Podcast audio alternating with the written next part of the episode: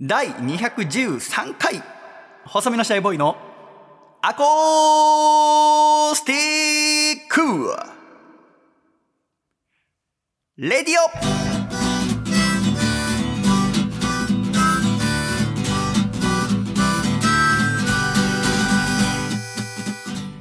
シャイ皆様ご無沙汰しております細身のシャイボーイ佐藤孝義です第213回細身のシャイボーイのアコースティックレディオこの番組は東京都江東区門前仲町にあります私の自宅からお送りしてまいります今回は笠倉くんがお休みということでこの方にゲストにお越しいただきました自己紹介をお願いいたしますこんにちは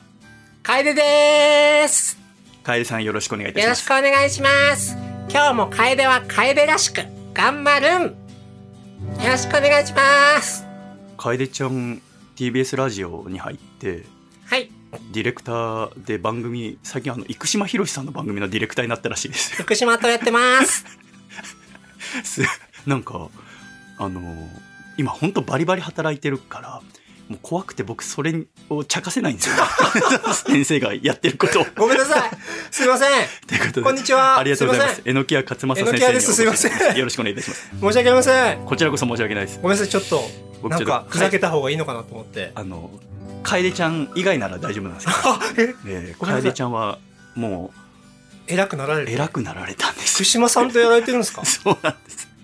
もう口聞いてくれないねもうねもう無理ですねもう呼び捨てだろうねえー次やったらえーもう頭下げて出してもらおうかなじゃあラジオにねまあ、下手すればもともと呼び捨てだった可能性もありますけ ど喋ったことないからね僕はあそうでししたっけいなかったと思うよああ楓ちゃんと楓ちゃんでも元気ですけど、ね、ああ、よかったよかった。すごいね、バリバリ働いてね。楓ちゃんは元気ですけど笠倉くんがダメでね急にどうしたんですか、笠だ倉か君らは。本当に今日は先生にお越しいただいていやいやもう心底助かりましたいやありがとうござい本当ますにありがとうございますいやいや、お呼びいただいて。もう急に昨日連絡させていただいてそうなんですとよねか助けてくださいっつってですね、はい先生にお会いしたかったのもあったんですけどもうあーはい2年ぐらいお会いしてなかったのでそうですね。で今回その困ったきっかけでえー勢いで相談したところ今日お越しいただきましてああ、もう。本当にありがとうう。ございます助かりましたね、というのもあの笠倉君がですねぎっくり腰やりましああ、ゆってくり腰ね。辛いね。ぎっくり腰私は経験ないのですが先生はありますか、ありますね。あるんですか辛いでへえす。辛いですね。なんかこう重いもの持った時とかにいややっこたんですたつに3日連続で寝てたら、ええ3日目の朝起きたら、 3日って何ずっと出ずにいや、違う違う違う違う違います。寝るとき、こたつでああ寝てたんです、ずっと。へえ起きやすいから、あんま寝れなくて。あそしたら、3日目に立ち上がれなくなってて、腰が痛すぎて、ああじゃあぎっくり腰やった瞬間分からずってこと分からずですね。朝起きたら朝起きたらもう、やってたあ、あ、あ、みたいな感じへで、え。どうなるんですか、ぎっくり腰。ゆみちゃん。ゃんっつってもう妻の名 前を、ゆみちゃんっつって、立てないよって言って、奥様も何言ってるかわかんないですよね。ただこたつで寝てただけなのに。そうですねなんか、うん。わがまま言ってんのかなでももともと腰があ悪いって知ってるんで、あ。やったのかなみたいな。まあ確か漫画家ってずっと座り続ける職業ですから。いやもう腰はもう、腰悪い人多いですよねきついです。腰ほんときついです。漫画家の先生とお会いするとね。椅子とかこだわってないんですか、いや一応いい椅子使ってるはずなんですけどね。それでもやっぱまあ、長時間ですか笠倉君はどのような状況でなったんですかそううでした。あのもともとは、あ去年、笠倉くんと、あ、そうだ。これだから、1月1日なん配信だから、あ明けましておめでとうございます。明けましておめでとうございます。明けましておめでとうございます明けましておめでとうございます。困りすぎちゃって挨拶忘れいてまやしいた。やいや。失礼いたしました。今年もよろしくお願いいたします。じゃあもう2022年。 2022年あららめでたい元旦です。ああ 元気。元気。ー明けおめことよろということでね、あいやいや。お送りしますけどもい。やいや、すごいね。あのー先月、笠倉くんとは綱引きしようと思ったんですよ。綱引き。そう。あの、200回の時に綱引きやって私が負けて、あららでら。私それに勝ちたくて1年筋トレしてで綱引きやろうと思ったんですけど笠倉君が1日1食ダイエットっていうのをしばらくやってておうおうおうおうで多分。体弱ってると思ったんですよ でもしそこで綱引きやってぎっくり腰でもやったらって本当に言っててうん。ででもこの元旦は一応笠倉君その2年ぶりぐらいに実家に帰る予定だったの、まあね大阪にぎっくり腰なんてやったら絶対ダメじゃないですかいやー、きついと思うよ。だし私それもし風倉君と綱引きやってぎっくり腰やって大阪帰れないなんてなったら怒られますから怒られるね。それ怖いからやめたんですようん。綱引きをうん。で、うんえーその一食ダイエットなんてやめればって話をその痩せるのもいいけど筋トレしてかっこよくなった方が娘とかからモテると思うよって話したんですね、うん。うんでそれしたら笠倉君がその収録した翌日ぐらいにもうジム入ったらしいんです よ心入れ替えてすごいね。 3食食べておうおうジム行っておうでまた1年後でか2022年の年末綱引きやろうって約束をしたんですよおうおうねで要は1ヶ月うジムほぼ毎日行って筋トレしてすごいじゃん楽しかったらしいんですよあえーこれまで全然運動してこなかったのにうん3食食べてよく寝てうんえ。ー筋トレ運動してっていうでだんだんその扱える重量重さを少し重いものも使えるようになってきたんですやばくなってき たね。雲行き怪しくなってきま雲し行たき、雲行き怪しいね。 でだんだん楽しくなっちゃっていつも扱わない大きな重りでうん筋トレしてみた、スクワットしたらやったんですっうてわーそれまでの調子乗ってた顔が目に浮かぶわ。私 ももうありありと思い描きますよね、全然筋トレしてなかったのが家族にも「いやなんかほら腕見てみ」とか言いながら「ちょっと筋出てきてさ」みたいなで多分ほ褒めてくれたんでしょうね娘とか奥さんは「あパパかっこいい」みたいなで嬉しくなって扱えない重量やってぎっくり腰やってで動けないからまた太るんですよ餅食べてね。餅食べでしょ、寝っ転がりいなやがまらず大ね。阪帰るかどうかもよくわかんないですよねまあ、程度にもよるけど、階段の上り下りでもかなり厳しいからねああそうなんですかかなり厳しいです。だ私も参っちゃってだから昨日でももともとはだから私がその筋トレやったらって言ったからこうなったわけじゃないですかうん。だから本当に余計なこと言わなきゃよかったと思って、まあでも楽しかったんだもんね。まあそうなんですけどでも一回腰痛めるとやりやすいから、あーそそれれあんま重いものはあげない方がいいと思うよ。それこそあのーやっぱりこうしばらくダイエットして少しこう体がねうん。弱くなってたところだったのでちゃんとそういう話もしなきゃいけなかったなと思いつつうんでもそん30歳に彼なられてああ、もう30歳。 30の人にね筋トレの話とかしたくないじゃないですか そんなおじさんがおじさんに30歳で腰をやったか。で私だから昨日収録の予定でその日の朝笠川君から連絡来て「今ジム行ってきたんですけど」っつってでそこでぎっくり腰やっちゃって「うわーお休みさせてください」ってなってうわーどうしよう恋とも言えないもんね。そうですねだってね確かにぎっくり腰の人相手に喋りたくないじゃないですかそれ痛そう笑えにしないもんね。ちょっと笑ったら「痛て!」ってなった らみたいな。なるべ。くね、笑わないこと喋る。 そんなラジオ嫌ですよ ね。で、まあ一人でやろうかとも思ったんですが、やっぱ一人元旦だしなと思って。誰か一緒にラジオ作ってくださらないかなと思った時先生うわがやっぱり一番作りたかったのでですねお声掛けさせていただいて同じ腰痛持ちなんでね、僕も。うんはい 別にそこで呼んだわけじゃないんですけども、腰痛仲間ということで。えーだから何でも聞いてくださいも慌ててだから笠倉くんとやる予定だった台本この一日は久しぶりに徹夜してです ねだからもう今体調悪いんですよねう。確かにちょっと顔色悪いっちゃ悪いかもね久。しぶりにあの ー体ムキムキなのに顔色悪いもんね、なんか。ううん久しぶりですね寝てないのねあらら。でもいいの書きましたよいい台本先生用に用意いたしましたのでねいい笑顔。また笠倉くんとのやつはあの笠倉くんいる時にやりますけど、そうだねそっちも良かったんだけどね早く治ってほしいけどね、まあ1ヶ月ぐらいかかるんじゃないかな。あそうなんですかまあ怖いからね、最初はね、またね。確かにだからまあ、うんきなもう筋トレはもうしばらくできないと思うんですけどまた元気にいい来月会えればいいなと思うんですけど大事にねだから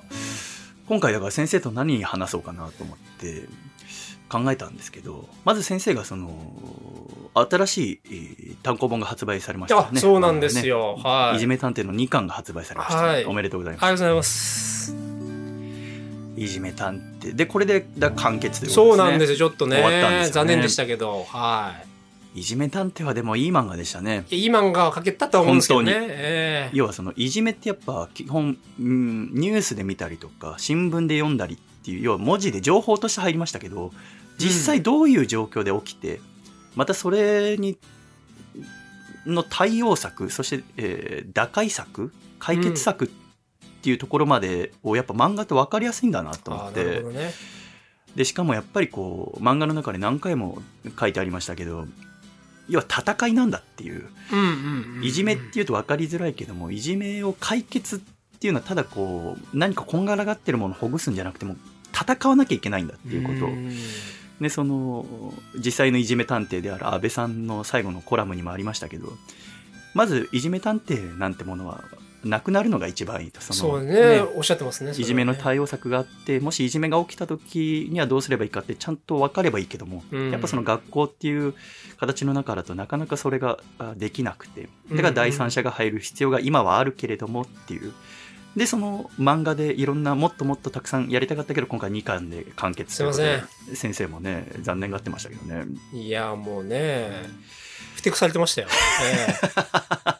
小学館目っつっていやーいい漫画だったなぁでも本当にね毎年のようにいじめのニュースがねやっぱあるんそうでですね僕の子供の頃からずっとあるんでねそうですねだけど我々の子供の時のいじめと今のいじめで全然違うわけですねそうですねだからまた10年経ったらまた違ういじめになるわけですかいやらそうですね一言にいじめを考えると言ってもやっぱその時その時のいじめを考えなきゃいけないので、うん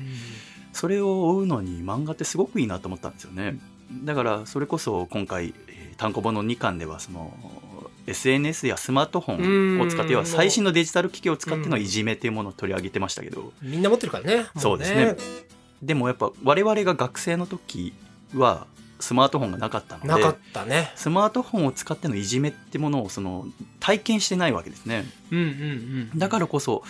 お漫画読んであこういうことなんだっていうのはすごくリアルに分かってよかったですけどねなんとかそのコラムにも安倍さんも書いてましたけど何かしらがあってまた続き書いてほしいですけどねなんはいなんとか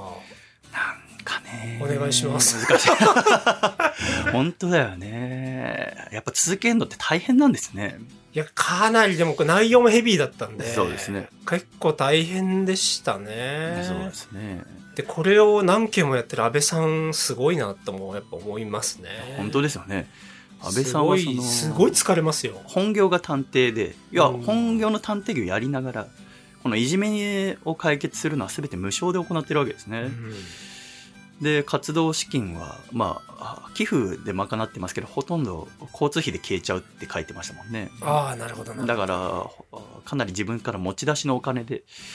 いじめに対応するんだけど赤つ字っですてよで,、ええもそれでもやらなきゃいけないことがあるっつってで今回だから漫画になんで協力したかっていうとそのいじめってものをまず知ってもらうことが大切だっつって講演会にしろ、あーテレビの取材にしろでその一つが漫画で漫画で知ってもらうことによっていじめについてまず解決するのの一つはいじめを知らなきゃいけないからってういう、んそれの一つとしてこの漫画あーがあったわけですけどもっとやってほしかったですねもっとたくさんないじめがあるわけじゃないですかいろんなケースはねそうですね亡くなってしまったパターンとかもありますしそうですね被害者の方がですねだからそうなんですよねいじめっていうと分かりづらいけど一つ一つは犯罪なわけですからそうですねなんか探偵さんがなんか大人と戦う案件も多くて大人こういじめに対してこう動いてほしいとあかあうん、だから結構バーサス大人なんでなるほどなるめんどくさいことも多いしなあすぐ相手をぶん殴って解決ってわけにはいかないのほど、で確かに本当に地道にやっていかないといけないからそうでそ,、すねれが根気がいるなと思いますね。へえだからね何かでまた読みたいなと思いますけどねはいあのだから今回先生と何喋ろうかと思った時に、はいはい。やっぱりそのいじめとかでその学校に行くのが辛いとかって家にいたり若者もいると思うんですけどもだからそのうん逃げることも大切だよっていうのを漫画の中で書かれてましたけども、うんうん。やっぱその時にいつも近くにいてくれるのが私は音楽だと思うわけですね。おでやっぱじゃあこれから先今流行ってる音楽ももちろん素敵ですけどおそらくこのあと10年後20年後も聴かれるであろう音楽って何かなと思って私は今回ビートルズについてー喋りたいんですよビーねトル。ズね。いいね、ビートルズは。先生ビートルズ大好きじゃないですか。ビートルズ大好きね。 みんな大好きでしょうね、でもね。と思うでしょはいはいはいこの間で私これびっくりしたのがはい。はい。ライブハウスのマスターと喋っていて、うん次ライブいつやりますかみたいな話してる時にそういえばシャイこの間は最近よくびっくりするんだけどつって若い子ビートルズ知らない子結構いるんだよつってえー高校生とかって授業とかで聞かないのかな思いますよね、うんビートルズの出会いって何でしたかやっぱ授業だよね最初あはりますよねうん、イエスタで、ああやりますよね英語の授業でねやりいや僕音楽の授業だったあかな本当ですか、うん英語の授業でもやったけどしえー小学校かなもうちっちゃい頃だと思うですよねうん、私はもともと親父がビートルズ好きあであそうだったんだ車乗ってる時は私と妹が好きなカセットでアニメの曲聴いてたんですけど我々が寝るとビートルズ聴いてたんですよねおおだからななんかこうふと目覚めた時に変な英語の曲がかかってて洋楽ね、うんうんうん、でアニメにしてよっていうのをいつも言ってた思い出があるんですよねだから親父ってすごいですよね聴きたくもないアニメの曲すごいよねずっと聴て俺だったらガンガンビートルズ流すけどねうんしかも同じの何回も聞くわけですよ。 でも本当はビートルズ聞きたかったわけですよね。そうねでも何の文句も言わず、あ寝たと思ってビートルズ変えたら、ね、また起きてカセットにされるわけですから、親父親父。 で、その影響でビートルズ好きになって、で、小学校の時はだから、5年生の時のお遊戯会で、オブラディオブラダを踊ったんですよ、みんなで。えー、すごいじゃん変な曲と思って。変な曲だよねあれオブラディオブラダ、その時なんか多分、車の CM ソングになってて、それで聞いたことあったんですけど、まあしょっちゅう CM の曲にもなりましたねよね使われてるもんねだあのから僕最初嫌いだったんですよビートルズへえ。なんか嫌いっていうか眠たい音楽だなみたいな授業とかで聴く音楽ってなんかねイエスタデーはちょっとそうそうそう小学生にはなんだよこれみたいな酷ですようん眠たいみたいな音楽自体が嫌いだったから、ああうん、踊らされんなみたいな感じだったから確かに昔は、うんそうで私もだから担任の先生永井先生がおあビートルズ多分好きで,、うん、で無理やり「オブラディオブラだって何語?」と思いながら、うんうんでなんかデスモンドがマーケットでなんか買ってモーリーにリングはめたみたいな話ですよねすごい歌詞だなで「オブラディオブラだ」っつってしかもなんかその、まあ、今思うとその永井先生って今の私たちぐらいの年であー323だったと思うんですよねなんかすごくいい先生でその怒った時に今思うとそのハンガーストライキだったんだなと思うのは我々が言うこと聞かないとなんか暴力とか一切しないんですけど給食食べないんですよねそのえ先生、ーあのそれでなんか訴えてくるんですよえー珍しいというか確かに気になるよね初めて見たんですよ大人がご飯食べないの確かに給食を用大意する人ご飯食べるもんねちゃんとそねうそうだって普段は子供たちにちゃんと食べなさいって言ってる人がへえ食べない怒ってるよっていうそう意思表示なんそだうねそれがあ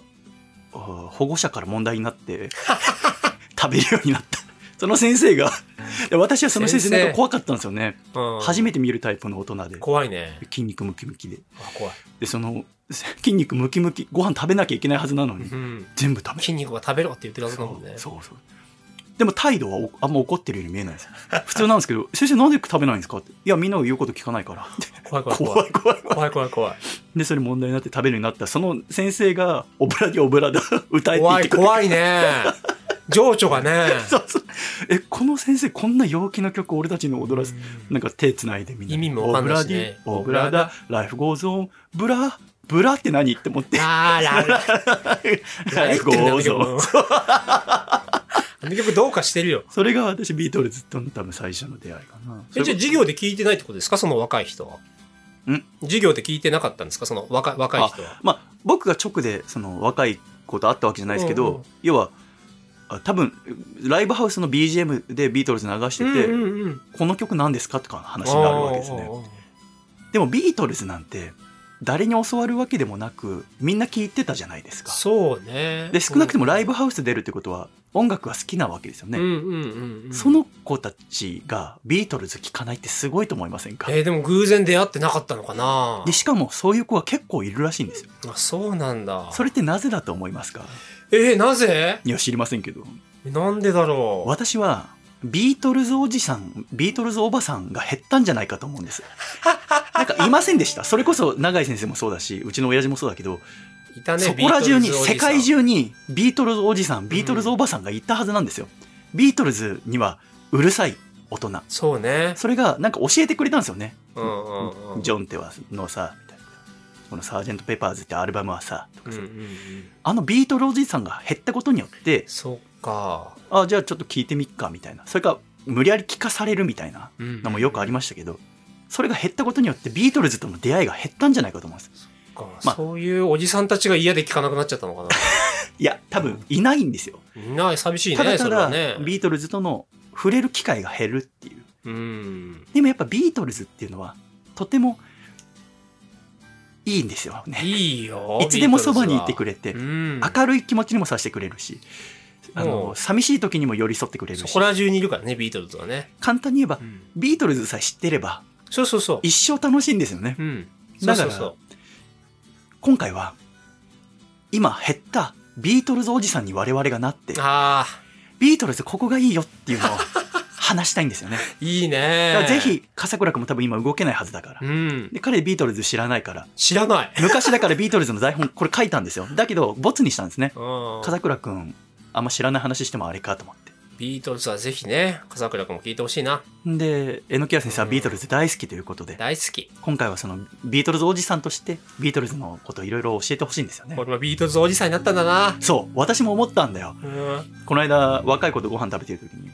ビートルズの話しててあこれビートルズおじさんだ爆誕したそうビートルズおじさそんの子20代前半ぐらいの男の子でだからビートルズ知らないんだビートルズ知らないんだみたいなちょっと嬉しいんですよ ねビートルズ知らうんないめんどくせえなだってビートルズ知らないなんて人に会ったことがないわけですよそのな特るほにどねね友達音楽の人とかだまあと同年みんな代ねとかねうん聞くわけじゃないですかでやっぱり授業で使う機会とかまでは減ってるんだと思いますよえそうなのかなわ私の中学の英語の先生は授業の最初に毎回英語の曲を1曲紹介するっていうのでやっぱり「イエスタデー」だったりとか「ヘルプ」とか紹介してたんですけどもしそういう先生がいたとしてもその授業の最初に紹介するってビートルズとか紹介しないだからその人がビートルズ知らなかったらだってええうんだから今だったら何を紹介するんだろうなやっぱ今流行ってる音楽とかになるのかなだからその人の好きな音楽になるわけじゃないですかだからビートルズにでもを知っとくとうん一生楽しいよって思うわけです、そうねビートルズなんなんて例えたらいいんだろうね例えようがないですよねうん捉えどころが分かんないですよねそこの捉えどころの最初の一歩目を今日紹介したいと思うんですいやーこーこれは責任重大だねこれはねただ先生もおっしゃってた通りビートルズってのは莫大な量の情報があるじゃないですかそうねもう捉えどころがありすぎフるァンが多いからね図書館行ったらビートルズだけで一つの棚がありますからうんあるじゃあどこかって考えた時に私はラジオとビートルズをお今日話そうと思うんですねあらら知らない情報もありそうだねそもそもロックンロールって言葉は誰が作ったか知ってますか誰だっけえロックンロールって言葉を作ったのはラジオパーソナリティなんですよえそうなの知りませんでしたか知らなかっああそれを私話そうとたね思っすてごいじゃんラジオパーソナリティそうなんです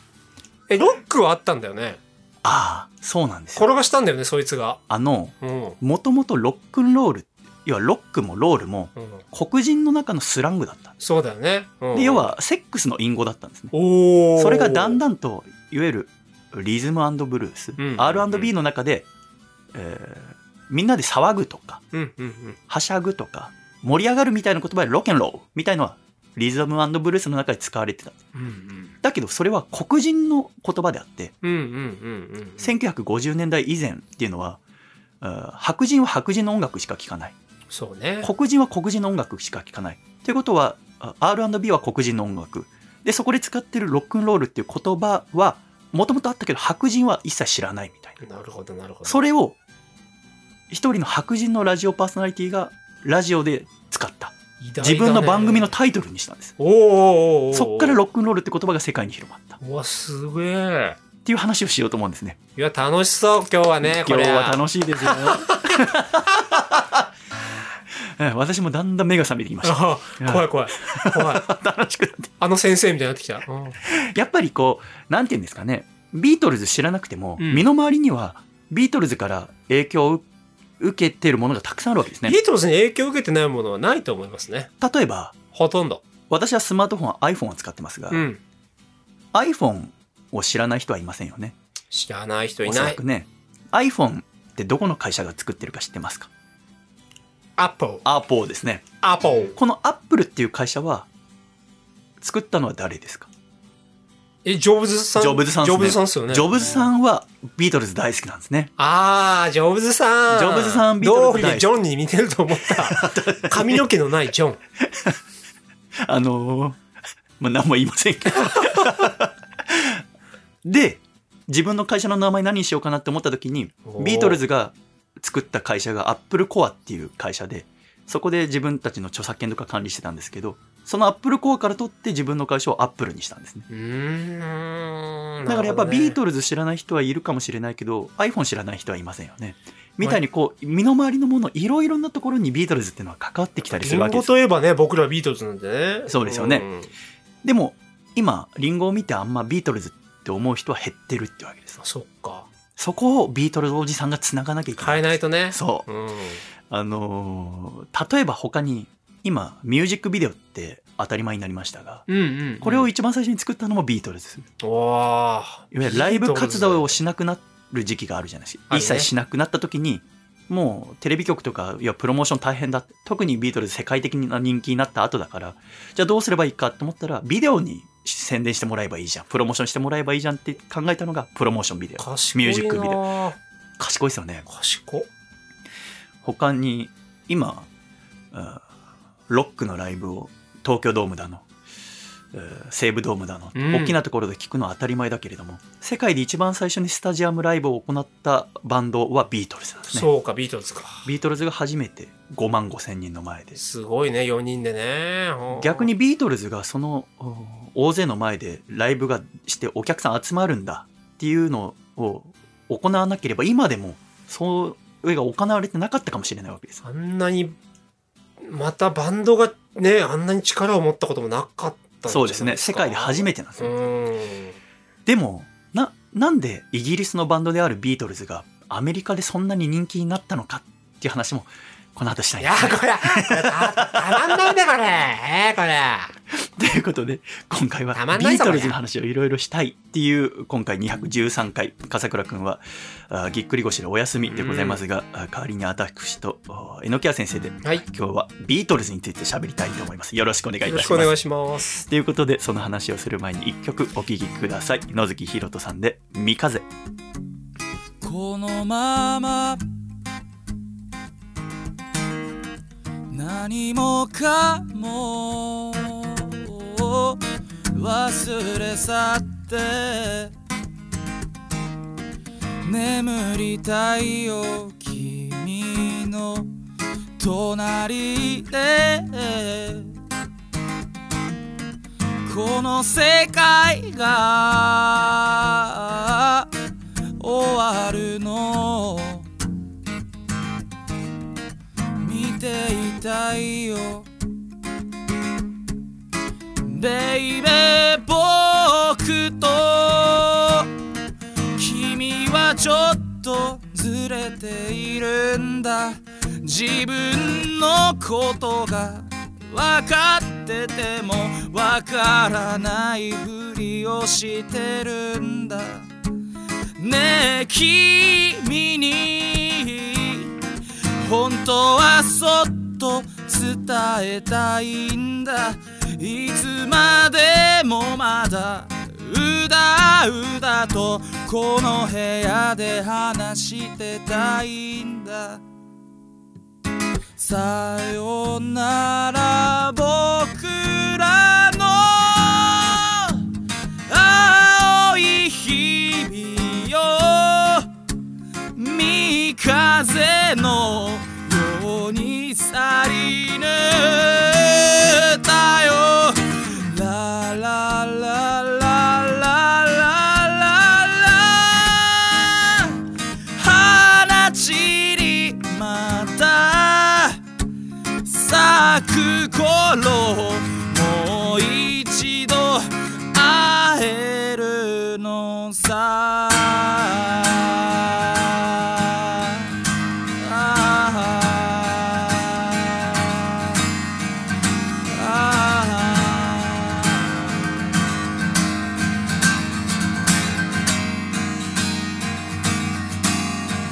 ベイベー僕の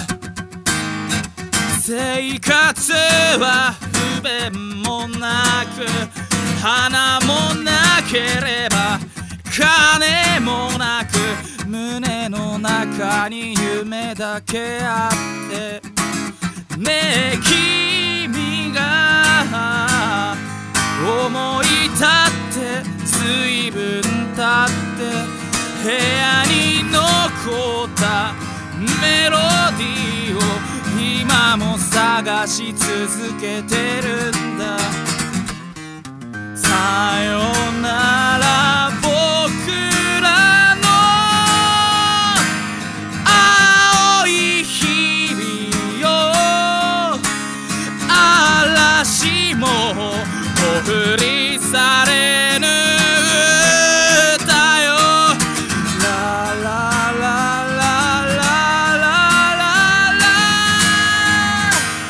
花散りまた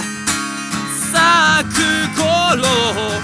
もう一度会えるのさ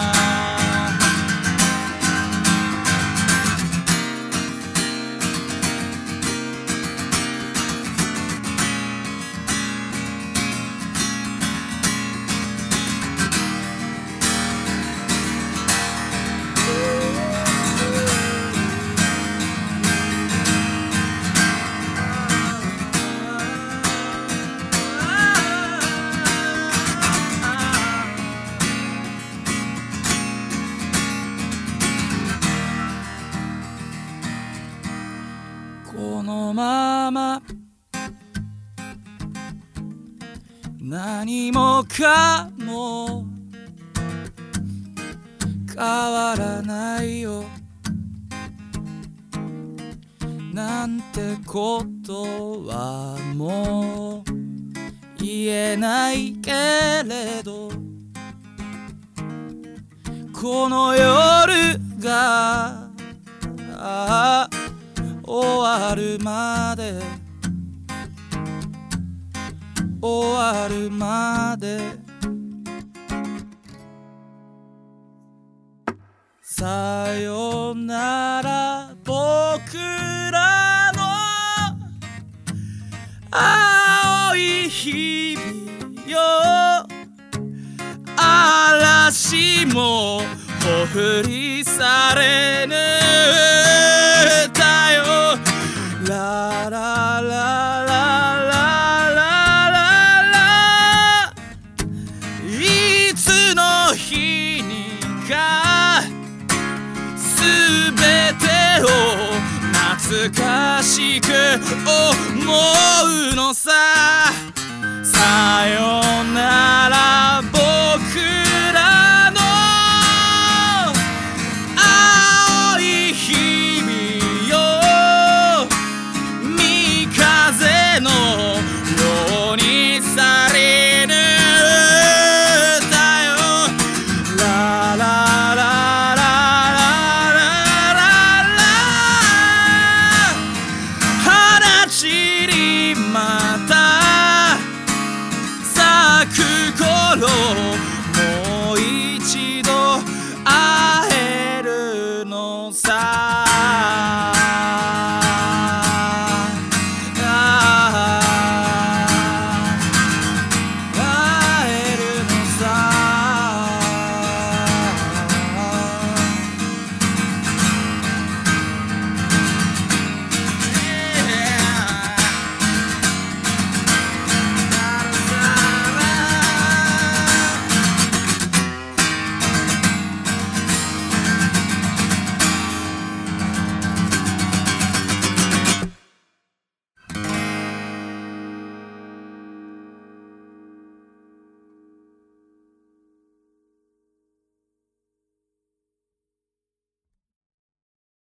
ありがとうございました野月ひろとさんで「三風」お聞きいただきました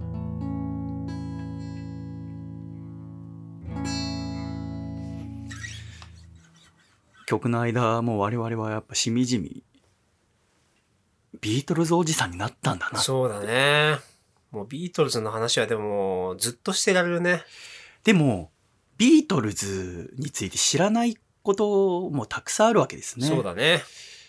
ビートルズおじさんですら知らないことがたくさんあるんだから、そりゃ若い子知りませんよね。そうだね。ってなるとやっぱ離れちゃうわけですね。あー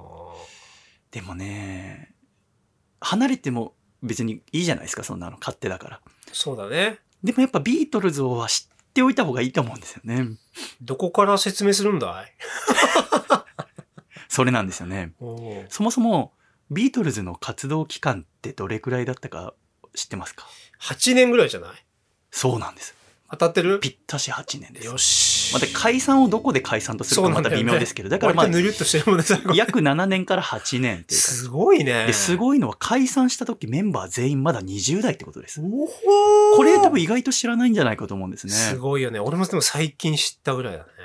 私もうずっと30半ばか後半ぐらいだろうな見た目もね、だいぶね。ね。うん。後期はもうみんなヒゲ伸ばして、ひげ。えーロン毛ですから。別、別人最初の頃と。確 かに。あのね、マッシュルームカットのうん。爽やかなアイドルの時とは違いますからね。そうね。でも全員20代の音楽なんだっていう。若者の音楽になったんだね。そうですね。うで、んしかも7年間から8年間の間につしか活動していなかったんだ。信じられない。その中で作られた曲213曲、はアルバムオリジナルは全部で13枚っていうのがおー宝物のようにでも輝き続けてるわけです。いやー、輝いてるね。何から聴けばいいと思いますかいや、もう好きに聞いたらいいよ。その通りですね。うん私はでも、それ、もし、若い子におすすめするなら、うん。もう赤版、青あ版あ、っていそうだね。赤青うだな。ベストアルバムになっちゃうんですね。うんっていうのも、例えばこう、ビートルズに興味なくても、なんとなく自然に聴いた曲はあると思うんですね。例えば、うんヘイジュード。うんうんっ。ていう曲なんかは、あーポールがロンドンオリンピックの開会式かな開会式だですよね。で、歌ってるの聞いたことある人もいると思いますけども、ヘイジュードをじゃあ13枚のオリジナルアルバムうん。で聴こうと思っても入ってないんですね。そうだ、入ってないね。あれびっくりしませんかヘイジュードがアルバムに入ってないんですよ。そういうことするよな。シングルでしかないから。ということは、オリジナルアルバム13枚を聴けばいいかっていうとそうではなくて、えーそこに、えー未発表曲みたいなアルバムもあるので、うう大変だから最初はベストアルバムでいいと思うんです。そうだね。らあれもおすすめ、あの、ワン。あそうですね。ビートルズ1っていう、えーベストアルバムが1位を2000取っ年たかな曲。がね。そうですねうん。イギリスとアメリカで1位を取った曲のみが入ってる。そこには、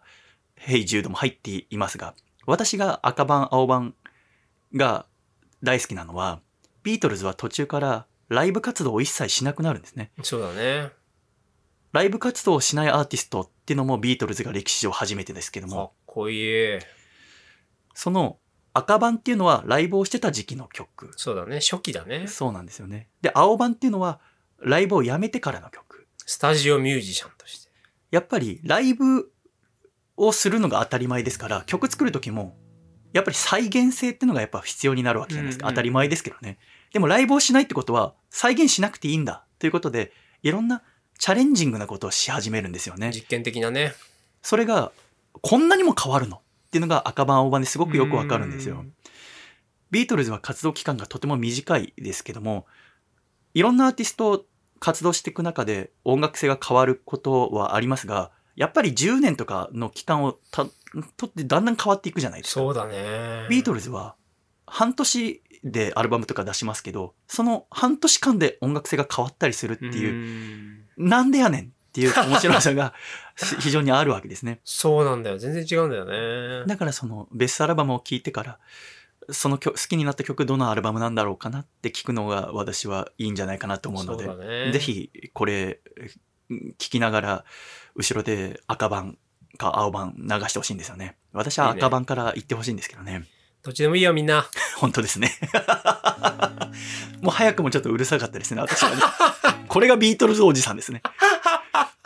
僕はね、ジャケ買いしたんですよ。何をです、後ろにビートルズ最初買うとき、うん、ブックオフで CD ですか CD、CD。で、裏にいっぱい名曲入ってるから買ったんだけど、それがイエローサブマリンで、あーオーケストラバージョンの曲しか入ってないの、有名なやつが。それを間違えて買っちゃったの。ベスト版だだと思って。そそしたら、ヘイブルドッグとか、ちょっとサイケデリックな曲ばっか入ってて、そうですねビートルズってこんなんだったっけみたいな感じで、それが最初だからびっくりした。だから、え、最初に買ったビートルズ、イエローサブマリンなんですかイエローサンバリンですよ。 変わってる。かわ間違えちゃったの。だから、サントラだと思わなくて、へーめっちゃ名曲入ってるように見えるじゃん、だって。おいこれだよと思って帰ったら、なんか変だと思って。オーケストラバージョン。オーケストラバージョンも入ってる。ええ変わってる。 そういうこと、そういう失敗もありです。ああ、そうですね。そうですじゃあ、好きなの聞けばいいですね。うん。どれもいいからね。本当ですね、うでも、そのビートルズとラジオっていうのもすごく魔法のような関係になってるわけですね。じゃあ、ロックンロールの話からしましょうか。はい。ロックンロールさっき話した通り、もともとはあー R&B の中で出てくる言葉だったんですが、うんそれがあー世界中の人に知られるようになった黒人白人なくロックンロールって言葉を使い出したのは30歳のラジオパーソナリティによるものなんですね。ここの話をちょっとしてみましょうか。もずこのラジオパーソナリティっていうのは、アラン・フリードさんっていう、1921年12月15日に生まれた、アメリカのペンシルバニア州生まれの白人なんですね。はいはいはい。アランは、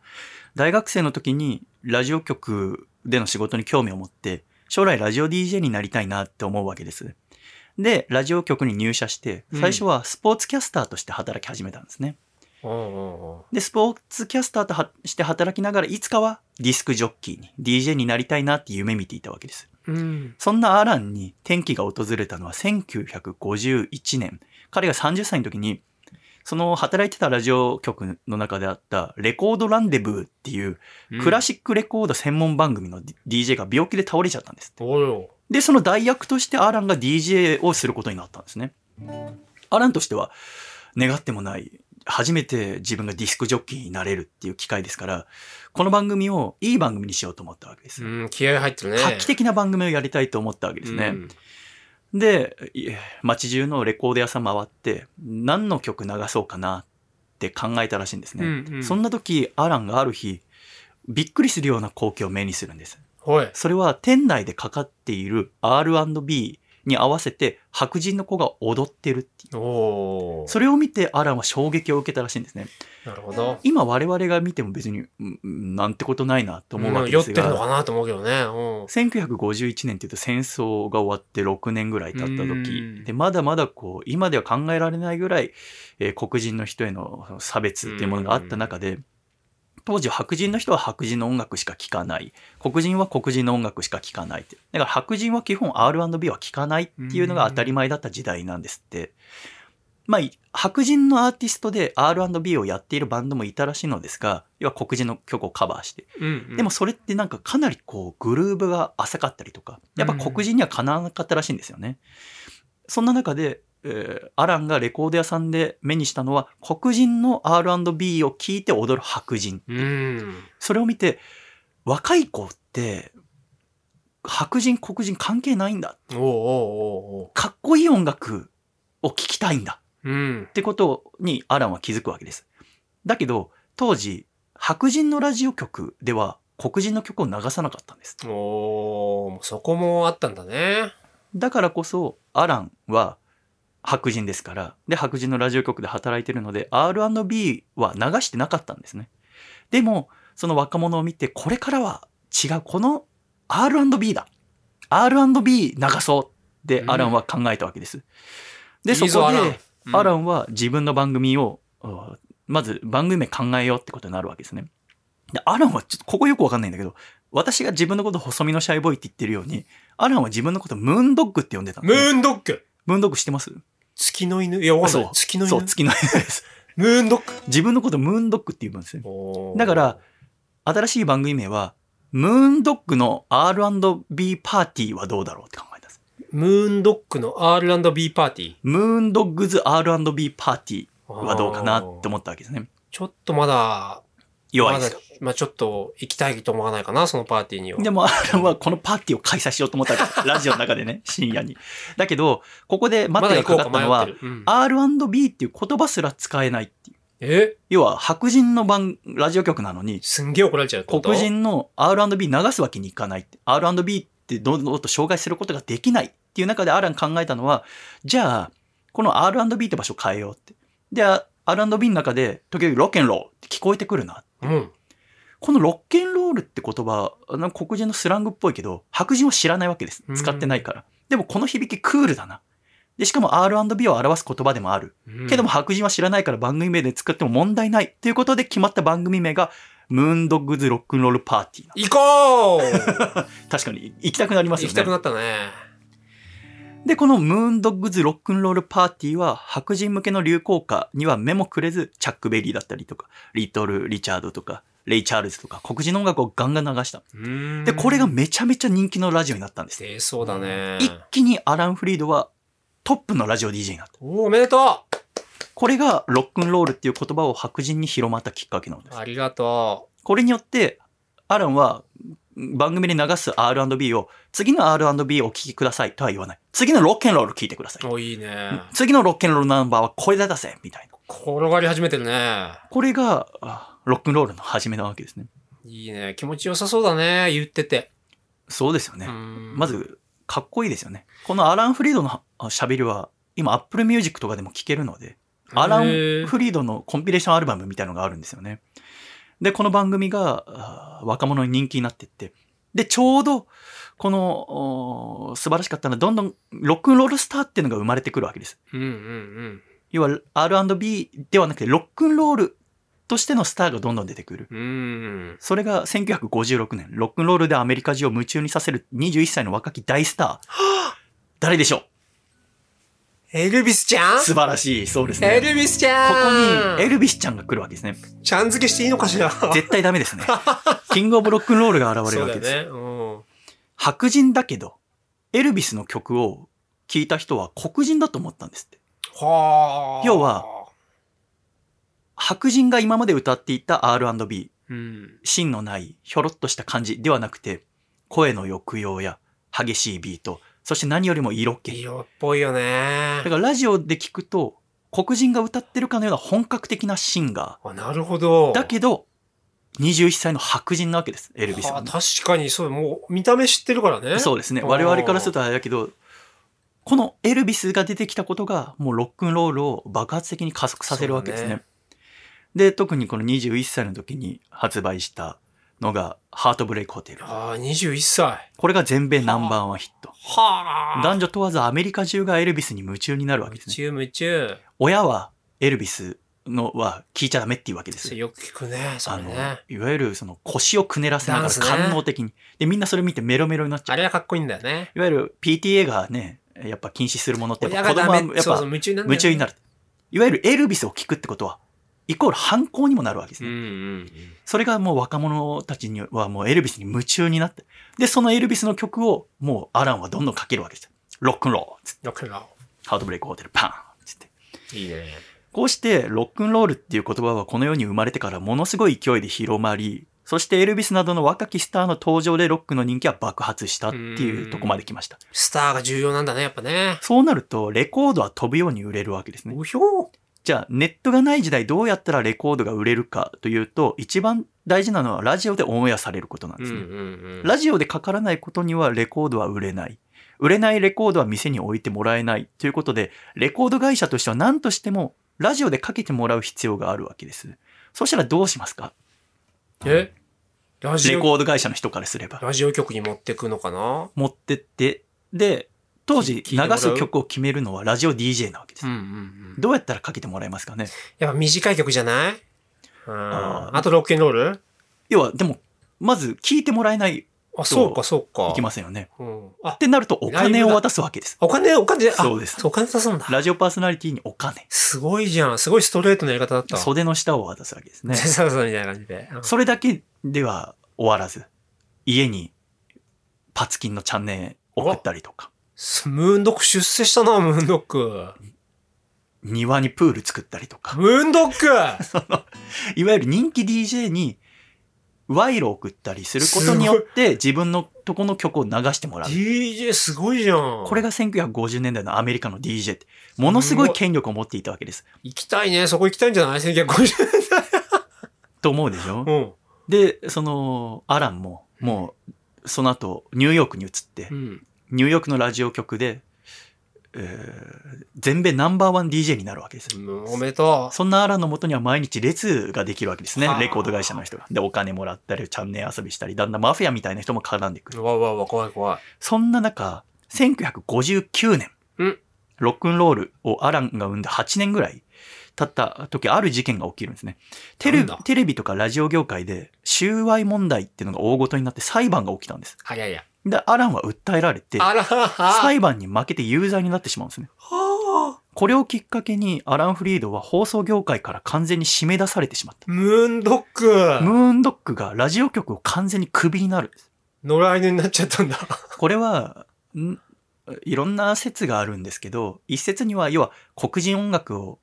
よく思わない白人の音あなる楽ほど団体の人がはめたみたいうなん説もあるわけですが、まあ、何にしてもアランはマイクを取り上げられてしまったんです。え、やばいよ。ラジオパーソナリティがマイクを取り上げられたらどうなるんですかポッドキャストもないもんね。当時は。ラジオしかないんだから。 そうだよね。自宅でできないんだよ。で、その後自暴自棄になったアランはアルコールに溺れて、ああ42歳でこの世を去ることになる。ムーンドッグロックンロールの生みの親がそんな悲惨な最後。そうなんですね。なんてこった。すごい順調だったね、途中まで。でもこのアランが締め出された1959年ってのは、ロックンロール魔の年って言われてるんですって。ロックンロール魔の年。これ僕知らなかったんですけど、聞いたことありました ?1959 年に、うん。なんか、ロックにとって良くないことばっか起きたんですって。えー、そうなんだ。まず、エルビス・プレスリーが兵役で2年間軍隊に入ることになるんですああよー、。そっかそっか。当時まだ徴兵制があってう、んエルビスは若者にとって反抗のシンボルだったわけですよね。エルビスってかっこいい。で、大人はエルビスなんて聞いちゃダメっていう。そのエルビスが大人が決めた軍隊に入るんだってみんながっかりしたんですって。反抗しないんだ、そこはと。そう。あ、従うんだって。大人は喜んだらしい。あ、あの若者もちゃんと軍隊行くんだ。うん。子供たちは軍隊に入ったエルビスも聞かなくなるんですって。ああ。一番のロックスターが、要はどんどんお落ちていく。エルビスからしたら行くしかないもんね。他にチャックベリーも捕まっちゃうんですね。あらのチャックベリーリー何したのあのー、なんだ、10代の女の子に売春するんです ね。で、3年間、牢屋入っちゃう。あ、そうだわ。あったわ。で、他に、こう、バディ・ホリーが、あー飛行機の事故で亡くなったりとうわーか、魔の年じゃん。ロックンロールにとって悪いことが立て続けにいくつも起よこるくんですよないね。そしてアーラン・フリードはクビになる。うわそして、決定的だったのは、そこからどんどん、うんロックが少しずつ落ち込んでいった1963年うん11月22日に、若きアメリカのシンボルであったジョン・ F ・ケネディさんが暗殺されるんですね。ーわージョン・ F ・ケネディさんの、その、アメリカの中での人気ってものすごいものがあったらしくて、みたいだね。で、その、ガンガン行ってたアメリカの象徴があ暗殺されてしまったことによって、うんアメリカ全体が元気なくなっちゃったんですって。はあ。もうアメリカってダメなのかなロックンロールももうなだんだん落ち込んできてる中でこうアメリカを象徴するようなものがなくなってしまった、うん。 1963年11月22日にもうアメリカは無理なのかなこれで終わりなのかなアメリカ中の誰しもが思うわけですうん。そんなケネディさんが亡くなった約1ヶ月後の1963年の12月17日、アメリカのラジオ局で無名のバンドの曲が流れるんです。それが I Want Hold Your Hand。うんうんうんうんうん。その一曲が流れた瞬間、アメリカ中がこのイギリスの4人組に恋するんです。はあ。つまりアあメリカが元気がなかった時、ロックンロールが元気がなかった時に、ロックンロールが生まれたアメリカではなくて、イギリスから逆輸入する形でう、ん。 I want hold your hand っていう曲が流れるわけですね。うんで、みんなそこを聞いて、この歌ってんのは誰だうんこの4人組はもしかしたら、ロックンロールをアメリカを元気にしてくれるかもしれない。はあと言って、アメリカ中が自分からビートルズの魔法にかかりに行った。いなるほど、タイミングがあったんですね、そんな。や、ビートルズの様々な奇跡の中の一つがこのタイミングっていうことなんですね。はあ、なるほどね。当。時、アメリカはアメリカの音楽しか聴かなかった。アメリカファースト。海外なんて興味なかった。うん。中で、だからイギリスなんて興味なかったから、アメリカではビートルズのしレコード売ってなかった。それがじゃあなんでかかったのかっていうところにも奇跡が起きるわけです。わこれもね、面白いですよー。しかも最高な4人組。この最高の4人組がお、ージョン・レノン、ポール・マッカートニー、リンゴ・スター、ジョージ・ハリスン、4人合わせてザ・ビートルズ。うわーー来たねー。このそんなタイミングだったんだね。でも、一切ビートルズの曲はかからなかったわけです。ずっえとレコードだって売ってなかったんだから。そっかそっか。イギリスのバンドなんか興味ないよって。売ったって売れないんだから。っていうのを、ラジオが魔法をかけたわけですね。うーん。そこまでの話も少しする前に、まずビートルズっていうのはどうやってできたかっていうのを追ってみましょうか。ビートルズで一番年上って誰ですかねジョン・レノン。ジョン・レノンさんですね。ジョン・レノンさんが1940年10月9日生まれ。で、同い年なのがリンゴ・スターさん。1940年7月7日生まれ。同い年か。そして、その2つ下になるのがポール・マッカートニーさん。1942年6月18日う生まれ。ん。で、その半年後に生まれてるのがジョージ・ハリスンさん、リードギター。この4人がイギリスの田舎町リバプールで生まれ育つわけですね。ビバプール行きたかったなこのビートルズがビートルズになるには奇跡としか言えないような様々な巡り合わせっていうのが起きるわけですね。ああ、そうだったか。その一つを挙げるとするならば、エレキギターが発明されるわけです。いやー。今から100年前にはエレキギターはないわけですからね。そうね。そのエレキギターがなければもちろんビートルズは生まれてないし、うん。そもそもロックンロールが生まれてないわけですよね。エレキギター、そうか。エレキギター一番最初に開発したのってどこだと思いますかえー、アメリカじゃないんですね。ドイツそうなんでわかるのドイツは強いのよ、電気系。そうなのよね。うんクラフトワークとかも出てきたしね。リッケンバッカーなんです。おーリッケンバッカー社が初めてエレキギターを作るんですね。1932年。今から90年前ですね。っていうのすごいよ。は、想像できないね。エレキギターがない世界にエレキギター が。そう。ポンと出てくる。でもそれはなんで出てくるかっていうと、そこに関わってくるのがナチスドイツなわけです。つまり、えー彼らは音響技術を必要としてたんですね。なるほど。なぜ必要かっていうと、要はプロパガンダを流すためです。みんなの思想を統一したいって思うわけですよね。すごかったもんね。あの、ラジオ聞いてる時の顔、ドイツ国民のナチスの。要は演説っていうものがすごく大切なんですよみね集ま。ってね。でもあのヒトラーの映画とか最初見てると、最初はなんかこう、地声で喋ってるじゃないですか。そうね大勢の人たちの前で大きな声張り上げて。あれって何人聞こえますかね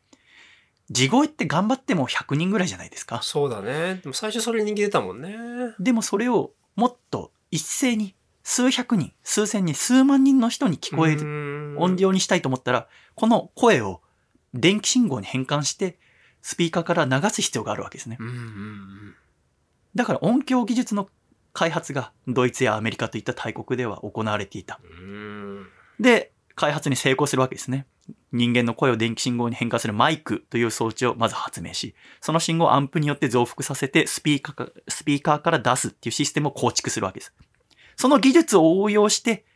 ギターの弦の振動っていうのをピックアップっていうマイクのようなパーツで、うんうん電気信号に変換することに成功するんです。で、それによって、今までアコースティックギターっていうのは大音量の演奏ができないって言われてたけれども、エレキギターができたことによって、大きな音で演奏ができる。その音響技術を応用して、エレキギターがドイツで生まれじゃあナチスが唯一いいことをやったんじゃないそれ。た。そうですね。ただうん、このリッケンバッカー社から1932年に出たエレキギターっていうのは、ちょっと最先端すぎてあんま売れなかったんですって。そうだね。そっから10年後にギブソンとかフェンダーといっあたーアメリカの企業もエレキギターを作るようになって、それを1940年から50年代になるとだんだん街の楽器屋さんとかでも手に入るようになった。ということは、エルビス・プレスリーはロックンロールのキングですけど、うん。エルビスが子供の時はエレキギターはないわけです。うんうんうん。ってことはアコースティックギターでおそらく、はっはっはっは。とかクラシックギターでギターを学んで大人になってエレキギターを持ったわけですね。うん。じゃあ、ティーンネイジャー、一番最初にギターを持つ時にエレキがある世代っていうのは、1940年ぐらいに、あ、1950年代ぐらいに、ティーンを迎える人が一番最初ってことになるじゃないはいではすいか。はいはい子供の時からエレキを持ってる人。うん。 1950年ぐらいに14、15歳になる人。そっっかそっか。てなると、1940年生まれのジョン・レノンっはていうのは、エレキを子供の時から持つ最初の世代ってことになるわけです。なるほど。子供の時から周りにレコードがあり、そしてエレキギターがある。エルビスもいるしな。で、エルビスのハートブレイクホテルを、ジョンはラジオで聞くわけです。うーん15歳の時に、うひょあのね、イギリスにはロックを流すっていう習慣が最初なくて、R&B とかを。おルクセンブルク、ヨーロッパのラジオ局の電波を拾って無理やり聞いてたんですって。はははは。で、それでハートブレイクホテルを聞いた瞬間にジョンはあ脳みそやられてしまって、うお通信販売でギター買ったんですって。おはそれがジョンとギターとの始まり。はは。いいね。だから、アメリカで生まれたロックンロールが新たなスターを生み、そのスターが遠く離れたイギリスという島国リのバプールね。少年たちを起こしたわけですうね。ひょその年代の奇跡ってものも起きるわけですす。ごいね。興奮してきたよ。で、このジョン君ってのが、ジョン君。 17歳の時、バンドをやってるわけですね。クオリーメンっていう。クオリーメンね。クオリーメンをやってて、で、結構ライブとかしだしたんです。友達と一緒にね。で、時は今から65年前、1957年7月6日のリバプールですけど、おお。もうすぐ17歳になるジョン・レノン君は、クオリーメンっていうバンドを組んでいて、そのリーダーだったわけですね。で、教会で行われるパーティーで、昼と夜にライブすることになってたんですって。んで、ジョンはもう憧れのエルビスのように髪を後ろに撫でつけて、見た目も態度も完全な不良ですよね。かっこよかったよね。あの時もかっこいいんだよね。ジョンはずっとかっこいいんですね。うん。昼のライブが終わって、夜のライブまでまだだいぶ時間があるなって思っていたクオリーメンのメンバーたちは、みんなでだべってたんですね。そこに、ジョンの友達が、一人の男の子連れてきたんですね。ちょっとこの子紹介させてよって。この子ギター弾けるんだよ、つって。へーってなるわけです。で、その子はでも左利きで、 でやっぱ17歳のジョンからすると、その子年下だったんだって連れてきて、15歳の。なんだっつって、あ、音楽詳しいんだ、みたいな。へえって。ギターとか弾けんのって言って、あ、僕弾けます。その、初めて会う子は言うわけですね。じゃあちょっとこれ貸してやるよってギター持つんだけど、うん。その子左利きだから、今私は右利きだから、左手で弦を押さえて、右手でつまびいたり、こう、あの、ギターをジャガジャガ鳴らしますが、その子は、こうギターを逆に構えて、うん。右手でコードを押さえて、左手でジャガジャガ。だけど、その左、右利き用のギターをそのまま逆にしたら弦逆さになっちゃうじゃないですか。そうね。だからそれを見て、バンドのメンバーたち笑ったんだって最初。うん。こいつギター何も分かってないよ。つってこれで弾けるとか言ってや がる。って言ったら、逆さにしても、その男の子はコードを弾けた。ギターの構造を完全に理解していて、だから最初笑っていた男たちも、ジョンも、お、こいつなんかすごい。で、歌い始めたらめちゃめちゃうまい。おお。モノマネがうまくて、はははいろん。なアーティストのカバーをするので、本当にそのアーティストが歌っているように聞こえる。うん。ギターもものすごくうまい。で、ジョンは衝撃を受けるわけです。自分よりもギターがうまくて、歌がうまい人に初めて会うんですね。うん。こいつなんなんこの左利きなんなんで、すごく悩むわけです。クオリー面に誘うかどうか。でももしこいつがバンドに入ったら、バンドのボスとしての自分の立場が危ういうん。可能性がある。こいつはあからさまに俺よりうまい。うん。だけど、下手にほっといて、違うバンドに入られても困る。リバプールで、こいつはナンバーワンになっちまうう。ん。悩んだ挙句、ジョンは、その男の子を自分のバンドに入れる。これが、ジョン・レノンとポール・マッカートニーの出会いなんですね。うわあでもその伝説は僕も聞いたことありますね。あるよね。これは有多名分、といビうーか。トルズおじさんが一番好きなところですね、いいです出会い。ね。後に、ジョン・レノンは世界一のミュージシャンになった後、インタビューで言うんですけど、僕が音楽業界に残した最も大きな貢献は、ポール・マッカートニーを発掘したことだね。ジョン ここの二人がこれ出会うのがすごいね。そうなんだよね。普通出会わないよ。ある休みの日のさ、昼下がりに会うわけですね。うん。ポールはお父さんがピアノとトランペットをやっていたこともあって、12歳頃から作曲を始めたんですって。早いね。今でこそシンガーソングライターっては珍しくないですけど、当時はシンガーソングライターなんて人はいなかったわけですね。うんシンガーとソングライターは別の職業。だから、エルビスですら作曲は違う人がやってる。パフォーマンスをする役目っていうのがシンガーだったわけですね。そんな中、ポールはもう12歳頃から作詞、作曲を始めていて、そのおポールをから影響を受けて、ジョンも自分で曲を書いたり歌い始めるわけですね。で、二人は出会ってすぐもう一緒に曲を作り始めるわけです。おーで、一緒に、えーレノンマッカートニーオリジナルというノートを持ち歩いて、せっせと歌詞とギターコードをノートに書き留めていっで、その、時約束するわけです。いつか僕たちがプロのミュージシャンになって曲を発表するときは、どっちかが書いた曲でも二人で書いたことにしよう。あら共同名義にしよううんということになるんですね。だから、ビートルズの213曲のうち144曲がジョン・レノンかポール・マッカートニーが書いた曲ですが、その144曲はレノン・マッカートニレーノン・マッカートになってるわけですね。どっちかが実作って際もにどっ作っちてか。るもんね、一緒にね。そうですね。うん。だから、そのレノン・マッカートニーって書いてある曲も、どっちかが考えたのを一緒に作ってったりとか、うんほとんど一人で作ってる曲もある。けれど、も、全部レノン・マッカートニーなんやでっすぱね。途中ツアーとかでもすごい日程が忙しくて、で、向かい合って右と左で作ってたっていうね、あの話が。右と左こう、こう向かい合ってこう二人でねあ、ー作ってたって。ジョン・レレノンとポール・マッカートニーが一緒に歌ったりしてんの見てかっこいいのは、先生って右利きですよね。右ですね。だから私も右利きだから、うんこう向かい合ってギターをもし弾くとすると、うんギターのヘッドはそれぞれ逆向きをそうそうそうな。わけですよね。でも、ポールは左利きだから、うん。左利き用のギターやベースで、右利きの人と向き合うと、同じ方向にギターのネックが向いてる。そうね。あれがかっこいいんだよあれねか。っこいいんだよ、あれ。ね二人で向かい合ってね。向かい合って弾くのもかっこいいし、隣り合ってギターを弾くときも、うん。右利き同士だと、そうなのあよ。ギターのヘッドが邪魔になるんだけそど、右利きと左利きだと、隣り合って邪魔にならず弾けるんですいね。いよね。いいよね。、そこも いいよね。何も伝わらないラ何もジオ面。白くない。何も面白くないラジオ。 いいんだよ、とにかく。うんそうですね。いいものはいいですいいね。んだよ。でもそんな、ポール君、ポール君。クオリー面に入ったポール君。生涯数億枚のレコードと CD を売る男やでばすいけども、よ。初ライブの時やっぱ手震えちゃって、最あ初らパートギターだったらしいんですけど、うまく弾けなかったんですあ。そうだったっけリードギター、ソロで弾けなくて、で、リーダーであるジョンに、ポール君が言うわけです。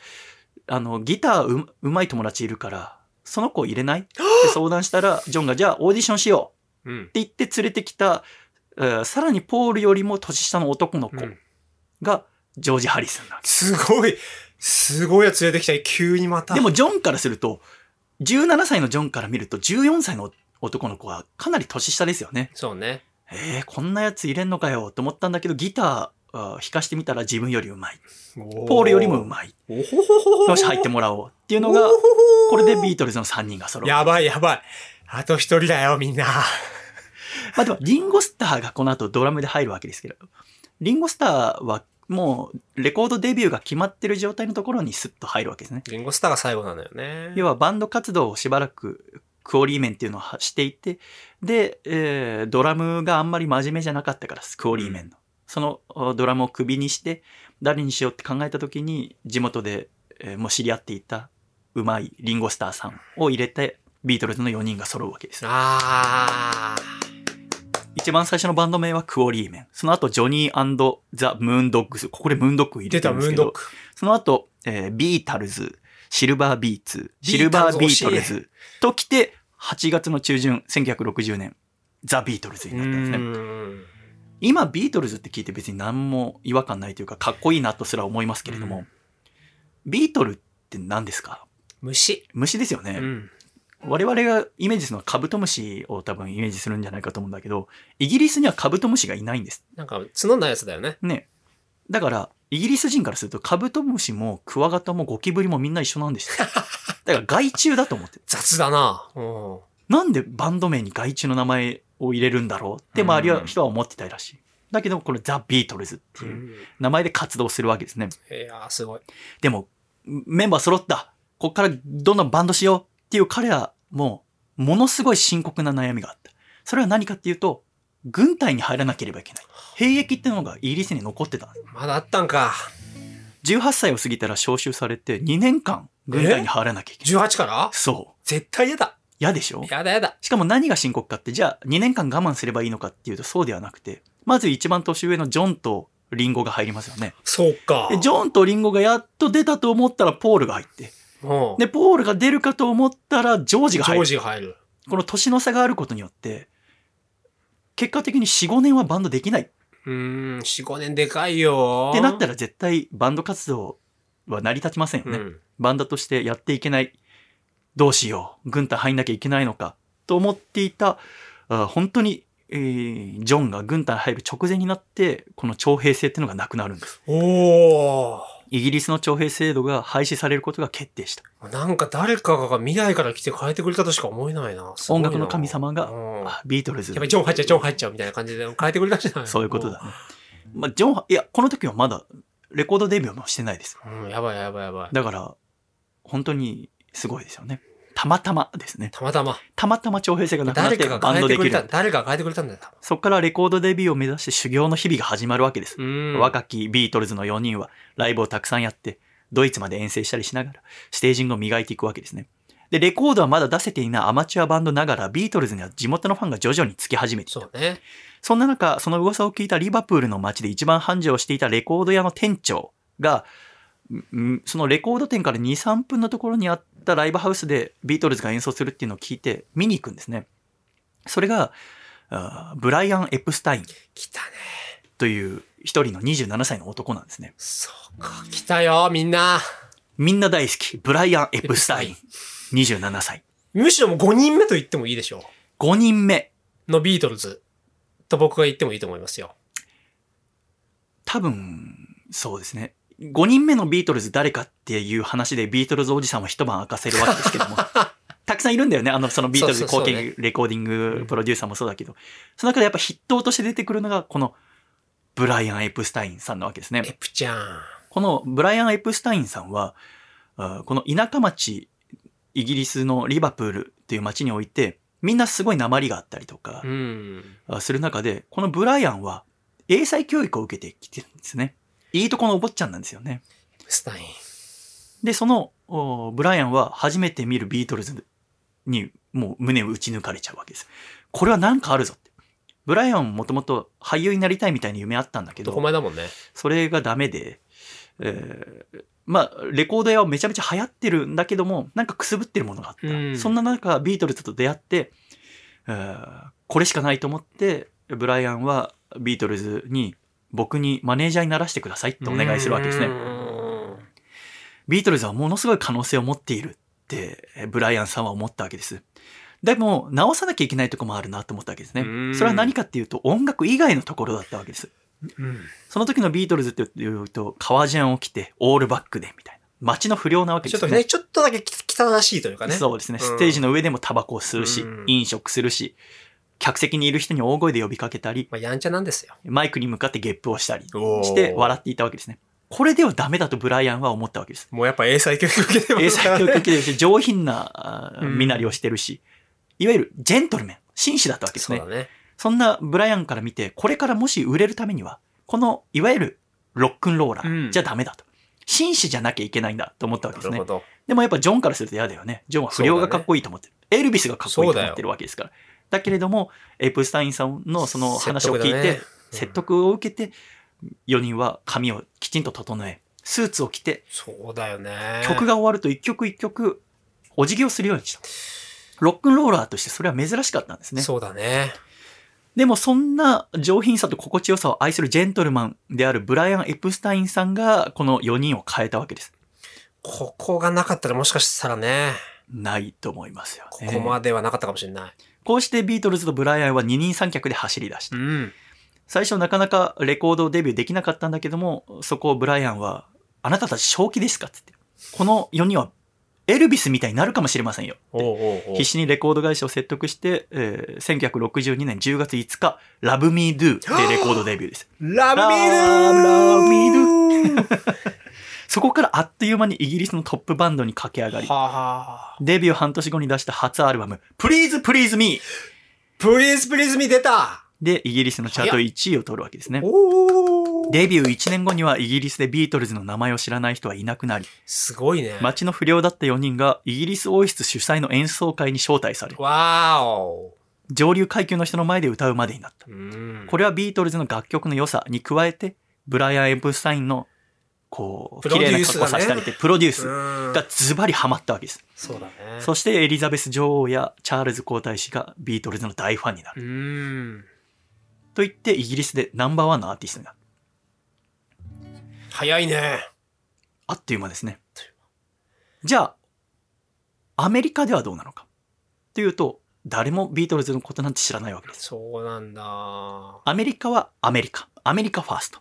カだな。アメリカの外のことは関係ないってことなんですね。おバカさん。でも、イギリスでトップになったビートルズ、そして、えーブライアンが次狙うのはアメリカ進出なわけですうん。もう、これは当然のルートなんだよね。ロックンロールの本場であるアメリカでレコードを発売して、市場もでかいしね。そしてライブをしたいと思うわけですね。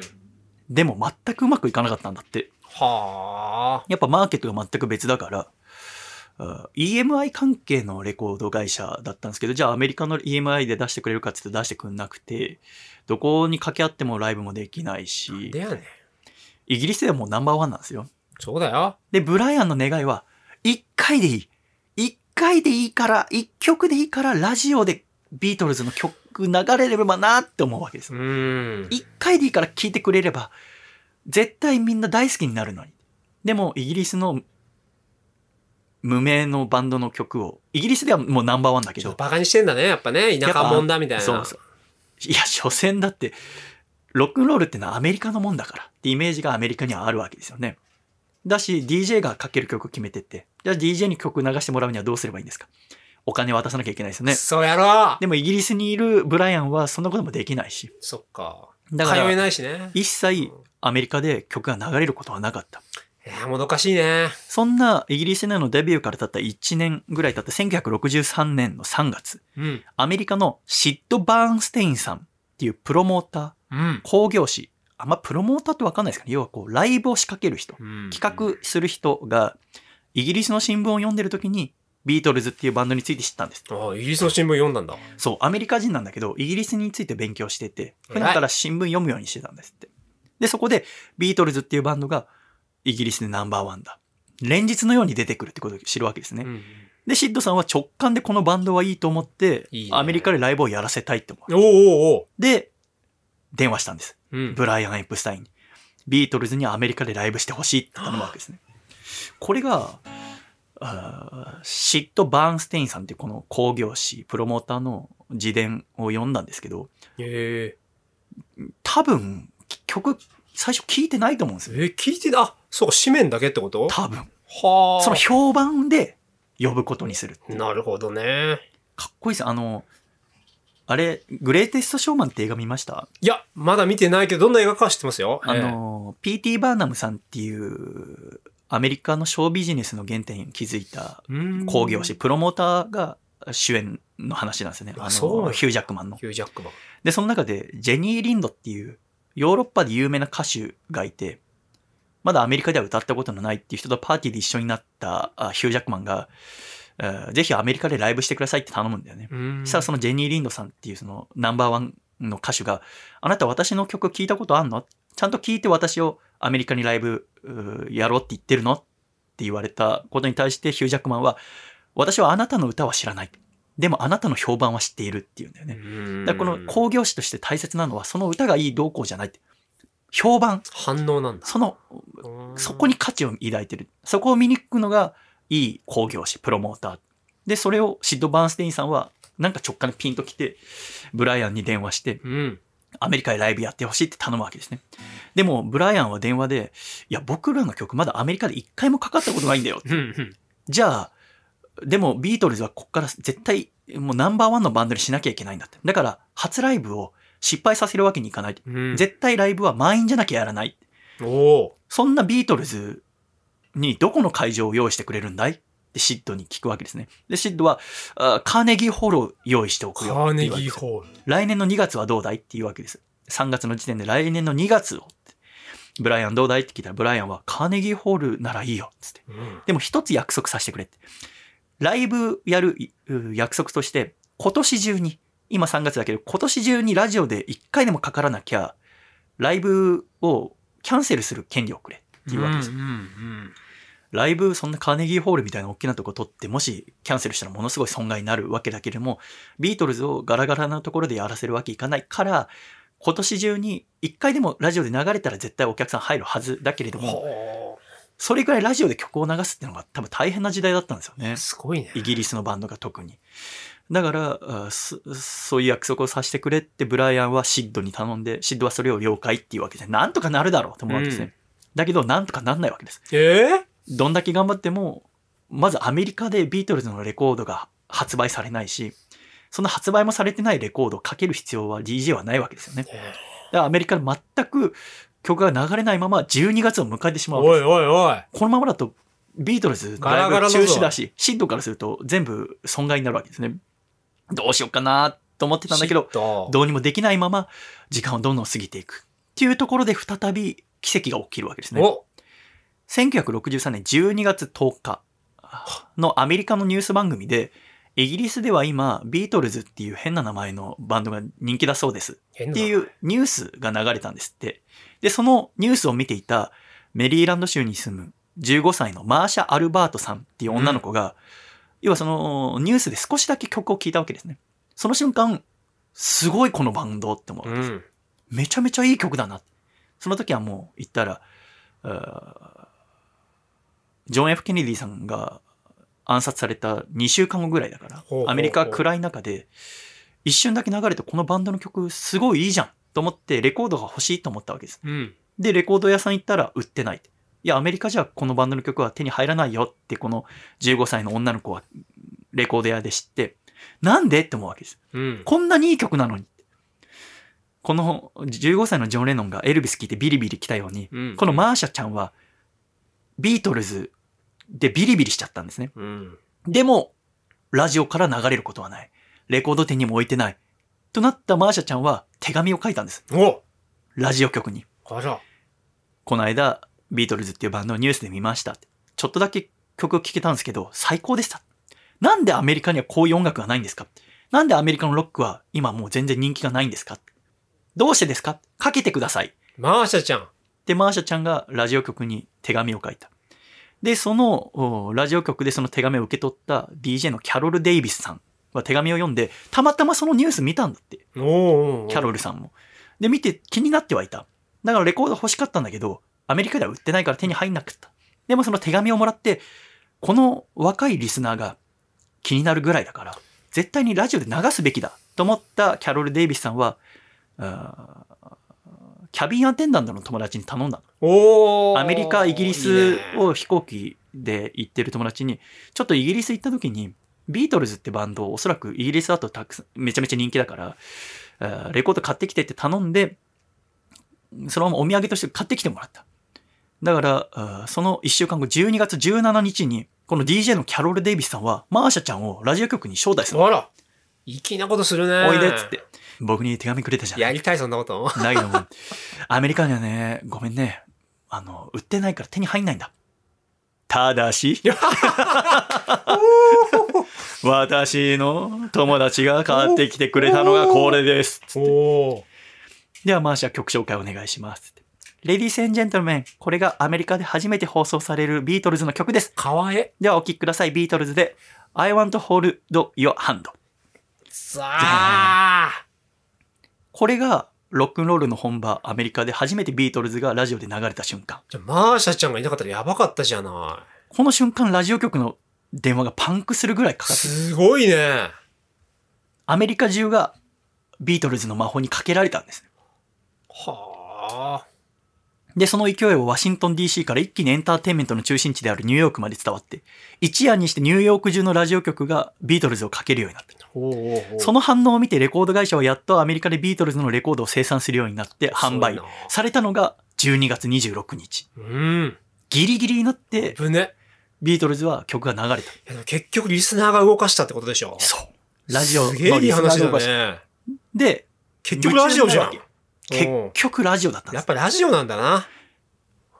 それを聞いたアメリカのリスナーは、ビートルズ見たいうん。最高これはめっちゃロックじゃんアメリカはもう今ロックあんまり元気ないけど、イギリスにこんないいバンドがあったんだ。うん。ビートルズ見たいな。でも、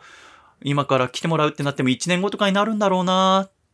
ていうリスナーの声聞いてニヤッとするのはシッドさんですね。うんプ。ロモーターの。シート何もしてないよね、今。そこ。 1ヶ月後、カーネギーホール来ました。あーおーアメリカ中の若者が、ふおーシート仕事早いねってなるよね、そうね。うん。実際にはだってその9ヶ月前ぐらいに、何の目論みもなく、うん、寝てただけでしょ、シートこうやって家で。そううんそれがたまたま奇跡的に当たっいたやんです。ーすごい。こうして、えー年が明けた1964年の2月7日来、た来た。ビートルズがアメリカに初めてやってうくる。ーん。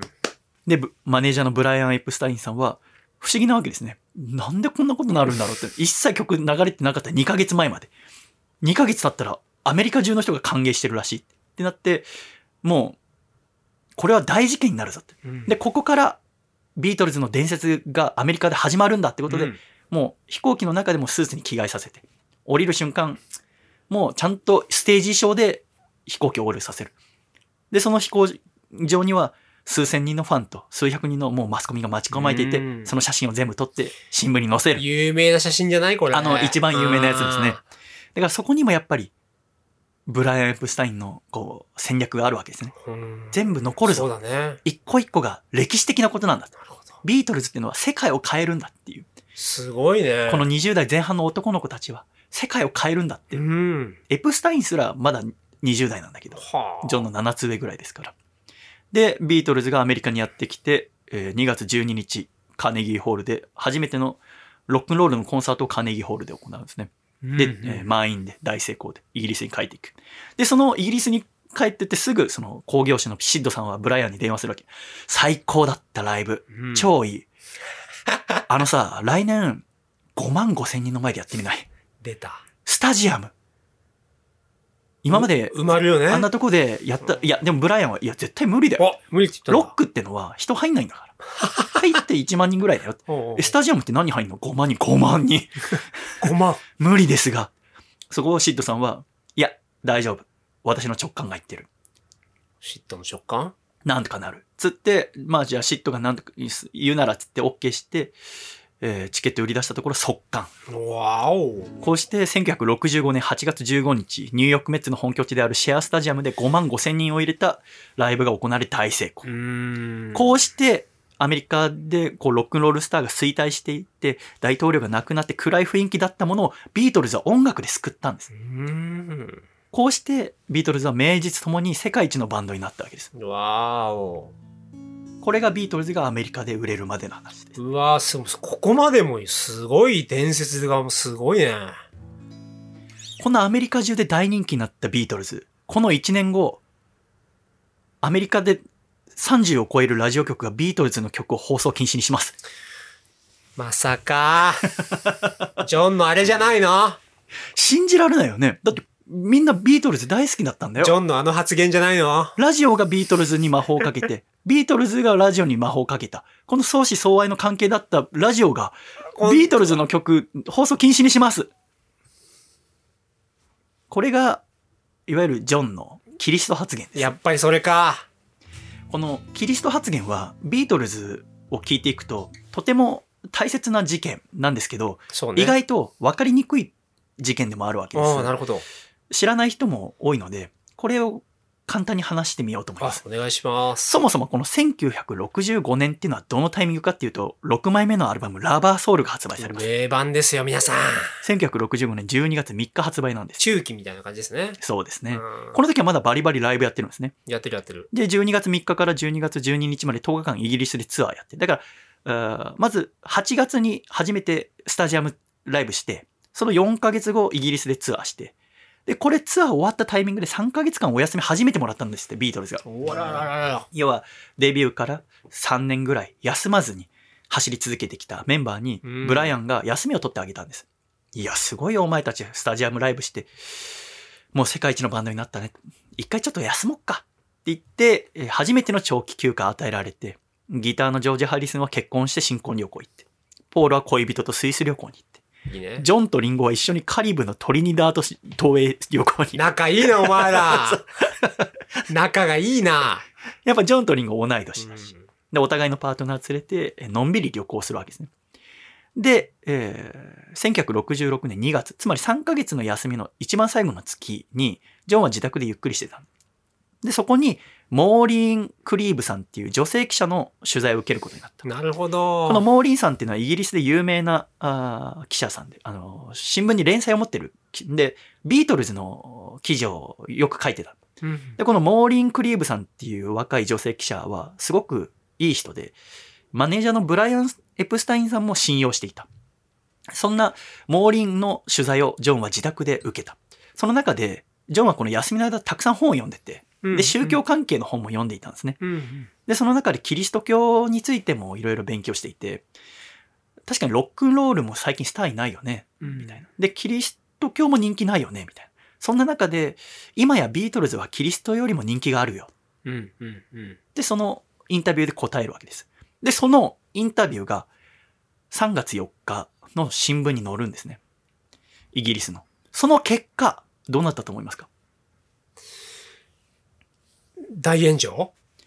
しなかった、まだ。何もしなかった。まだ何もしなかった。あ、そこでは大丈夫だったんだ。別になんともないんですって。ああ、よかった普。通にイギリスの新聞に載って3月4日に。で、その、おー年、またワールドツアーやりますよ、みたいな発表をして、そのままツアーが始まるんです。6月から。うん。そこでドイツでツアーして、その後が日本なんです。ういわん。ゆる日本のあの8匹手ドリフターズが。のあのライブ、うん。日本武道館でのあのライブがこのタイミングなんですね。あそうなんだね。 6月30、7月1日、うん7月2日の3日間、1966年。1回35分のライブだったんだって。あら、あっ35分ってあっという間だよね。という間一瞬だね。 11曲。で、3日間で計5回ライブして全部同じセットリストなんうですって。ーん。で、日本でライブが終わって、その後フィリピンで。そう、フィリピンいろいろトラブルに遭うんですそよ。うだね。この話も面白いけど今そ日う割愛します。で、このフィリピンでのライブも終わって、で、ロンドンに帰る途中に初めてインド旅行してます。おーインド観。光3日間。これはインドね。で、無事ツアー終わって、ロンドンに戻ってった。で、また1ヶ月後から、8月12日からアメリカツアーが始まりますよ。それまでちょっとロンドンで仕事しましょうねってタイミングで事件は起きるわけです。ああ、アメリカツアー前か。 7月29日に、アメリカで若者に人気のあった雑誌、デートブックうんっ。ていううー雑誌で、表紙ポール・マッカートニーなんだけど、そこにビートルズの記事が載ってて、ジョンのインタビューがそこに載ったんです。うん。その、うー3月にイギリスで出た新聞の切り抜き記事。ああ、そっか、切り抜きか。要はそのデートブックの取材をジョンが受けたのではなくて、イギリスで出たしなんてことない新聞の記事を読んだ記者が、アメリカの雑誌にそのジョンの発言を載せたわけですね。ロックンロールとキリスト教、どっちが先かわからないみたいな記事を書いてある。ちょっと着色しながら、元々の記事より。それをお書いた。つまり、ジョン・レノンがキリスト教を馬鹿にしたようなキリストより俺たちの方が偉いぞみたいな、ちょっと天狗発言ってことでしょを載せたところ、これにまず反応したのがキリスト教の熱心な信徒が多いアメリカの南部の人たち。南部な。で、この南部のラジオ局の DJ たちがジョンの発言を非難するわけです。うん。で、そこで DJ が呼びかけるんですよ。ビートルズのレコードとグッズを焼きましょうって言うんですね。で、そこら中でビートルズの DJ が DJ が、とんでもない、とんでもない DJ がいるな。みんなでビートルズ、まずビートルズの曲をかけるのやめましょう。そしてビートルズのレコード焼きましょうっつって。なんでそやこるのら中でビートルズの曲、あの、CD を、レコード、グッズ、うみんな焼く。あったな、もう。つまり本当の大炎上するわけです。そうだね。SNS なしの大炎上。そう。だけど言ってみれば当時ネットないんだから、うん別にイギリスに住むビートルズにとってアメリカで炎上したところで、えーそんなに身の危険とかはないわけです。イギリスでは炎上してないんだから。うんうんうん。そうだね。ここで災難だったのは、なんとこの炎上した2週間後、アメリカツアーが始まるっていうところでそうす。だね。わざわざ炎上してるところに飛び込んでいくわけですふ。いなんかすごい。で、限界体制の中、あーマネージャーのエプスタインさんはひ記者会見をしたり、ビートルズのメンバーも記者会見をしたり、記者会見のレコードが出てますので、ぜひ聞いてみてください。えーそんなことれもジしョなンががら、もう怖かったって言ってますからね。本当にだから殺されるんじゃないか。そう、本当に命の危険を感じたよって言ってましたから。で、限界体制の中、あーツアーが始まって、途中のメンフィスの公演で、んお客さんが爆竹鳴らすんですよね。ううで、鳴った瞬間、みんなジョン見たんですって。ポールとかも、リンゴと かも。終わったと思って。ー撃たれたと思ったんですね、ジョンが。そしたらジョンが立ってるから、何って言ったら、まあ、ただの爆竹だった。だけど、よかったね、やっぱそれがメンバーとしてはかなりのストレスにになったし、もうライブやりたくないな。と思ったわけですうんで、この8月ツアーがあー終わったら、もうビートルズはライブをしないことにしたんです。うんで、このツアーが終わると同時に、この炎上も収まってって、えービートルズの人気っていうのはまた上がっていったんですね。だけど、ビートルズはもうライブしないって決めちゃった。ライブ活動を行わないミュージシャンっていうのは歴史上初めてなわけです。ラバーソウルの2はリボルバー、リボルバーでリす、ボルバーだよね。うんここら辺、あの、ツアーしながら作ったりとかしてるから、もうめちゃめちゃなんですよね。1年に2作ぐらい作ってるから。結構ここら辺好きなんですよね。あーラバーソウルリボルバー結構好きで。ああ、うんだから本当にバンド活動の最後の頃のってことになりますね。いや実験的なこともしつつ、そうでリすねボルバーで。そうですね。だけど、お周りからはビートルズ終わったって思われたんですって。そうだね。つまりライブ活動をしないアーティストなんてもういないわけだから、ビートルズはもう無理だよこの頃結構散々言われてたみたいですもんね。終わったと。って言われたところで、ビートルズは、でも、ライブをしないイコール、ライブで再現する必要のない、もっと凝った曲、オーバーダビングをたくさん繰り返す曲を作ってみようって言って、できたアルバムが8枚目のオリジナルアルバムである来、たね。サージェント・ペパーズ・ロンリー・ハーツ・クラブ・バンド。お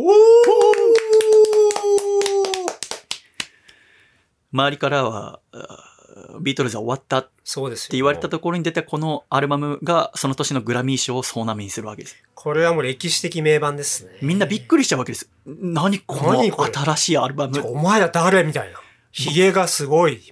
バンド活動をしないって言って出した最初のアルバムが架空のバンドのコンサートショーみたそいうな。そうそう。初めてのコンセプトアルバムなんじゃないこれ。 本当だこの、あの、なんだっけ、ペパーズ大佐が組んだバンドうんうんうんみたいな架空のバンドのメンバーになったっていう体でのアルバムになるわけですが、これがめちゃめちゃかっこいいわけですね。これがね、でも奇妙な曲もいっぱい入ってて、ああ、そうですね。結構ね、ボブ・ディランとかはね、あんまり最初好きじゃなかったって言ってましたね。へえちょ。っと凝りすぎてる。シンプルな方が好きみたいな。うん。で、この時に、要はライブ活動やめたと。人前に出るのやめた。うんけれども、アルバム出すならプロモーションしなきゃいけないって。ね、プロモーションでラジオ局だの、テレビ局行くのめんどくさいな。でも、プロモーションはしないとな。どうしようかなって言って発明をしたのが、ミュージックビデオですね。うん。ミュージックビデオが代わりに世界中行ってくれるよって言って、曲に映像をつけた。これがミュージックビデオの歴史として一番最初と言われてます。賢いなえーそしてビートルズはファンの前で歌うことをやめた。これ以降お客さんを入れての正式なライブっていうのは一度も行われなかった。こうなると、ある人の仕事がなくなるんですよね。うん。誰の仕事がなくなるかっていうと、マネージャーであるブライアン・エプスタインの仕事がなくなるわけです。サウンド面のマネージメントというか、プロデュースをしている人は別にいたので、うん。あのー主なエプスタインさんの仕事というのは、ライブを仕切ることだったわけですね。うんうん。そのライブをやめたことによって、エプスタインさんの仕事がなくなるわけです。そうすると、ちょっと疎外感みたいなものが生まれてしまって、自分って何なんだろうって思ったエプスタインさんはだんだん寝るときに睡眠薬などを服用するようになある。で、結果、エプスタインさんは、あーその、ライブしなくなった1年後ぐらいに32歳で亡くなることにーなるんですね。うん、若いねこれもなぜ亡くなったかはちゃんと分かってないんだけどそうだよね中毒死なのか自殺なのか分からないんだけれども5人目のビートルズとも言われるエプスタインさんはこうして亡くなるそうなるとおメンバーの中でたちにとってお父さんのような存在だうんったこれ結構大きいですよね。 7つ上だったエプスタインさんっていうこうまとめ役うん。エプスタインさんはすごく人ができていて、メンバーの誰もひいきにし、あの、エコひいきしなかった。全員均等に扱って、みんなのこと考えていた。そのまとめ役がいなかったビートルズはここからだんだんと仲が悪くなっていくわけですね。結果、その3年後には解散するわけですけれども。 3年か。でも、このやっぱりブライアンとの別れっていうのはビートルズ全員に大きな衝撃を与えた。でもその悲しみを乗り越えて解散までに、えーそれまで以上に奥深いアルバム、一枚一枚違うアーティストなんじゃないかっていうぐらい音楽性をが違うアルバムというものを作るわけです。そしてビートルズは1970年に解散しするわけですね。その後何度かこうビートルズを再結成させようっていう、それこそプロモーターだったシットさんなどが中心になって、チャリティーのイベントだったらビートルズは再び組んでくれるんじゃないか、うんみたいな動きが何度もありながら、1970年、1980年に、えージョン・レノンが、うん80年ですあ80年ですね。はいに暗殺されて、暗殺、こう12月10 8日です。撃たれて亡くなっ8日かな、うんニューヨークで自宅前で撃たれてしまって、うんビートルズの再結成はもう二度と叶わないっていうことであだからビートルズはたくさんの曲がありますけれども後期はライブで演奏されてない曲がたくさんあるわけですね、うんビートルズによっては。だけれどもうんその後それぞれのメンバーがソロになって活動する中でビートルズの曲をたまにライブの中で歌ってくれてーうだん。からポールなんかもあビートルズの曲を演奏するとうんお客さんはポールを通してビートルズを見るわけですね。この世でビートルズのライブ後期の曲を聴いた人はいないわけだけれどもそうだね。その今は亡きビートルズに思いを馳せながらみんな年を取っていくわけですうね。ん。僕はあの知り合いの中学生にビートルズのアルバム貸して聴いてもらったら、ビートルズっていうすごいバンドがいたのは知ってたけど聴くの初めてだっつって聞聞いたら意外と普通だったって言ったんですうんようね、んうんうん。それ、れってすごく素敵なことだなとうん思って、これはビートルズが普通なんじゃなくてビートルズが普通を作ったんだようん。なるほど。ビートルズが普通なんだよそれを聞い。て目キラキラしてましたけど、おおまあ自分で考えたかのように私言ったん ですけどこれは私の父親が小学生の私に言ったー。お言葉なんで父すけどさん。でもおそらくお父さんもなんか大学の先輩みとかののビートルズおじさんにそれを多分聞いてるはず。うちの父さんがそれを発明するはずはないんだよ。 そうなんだ。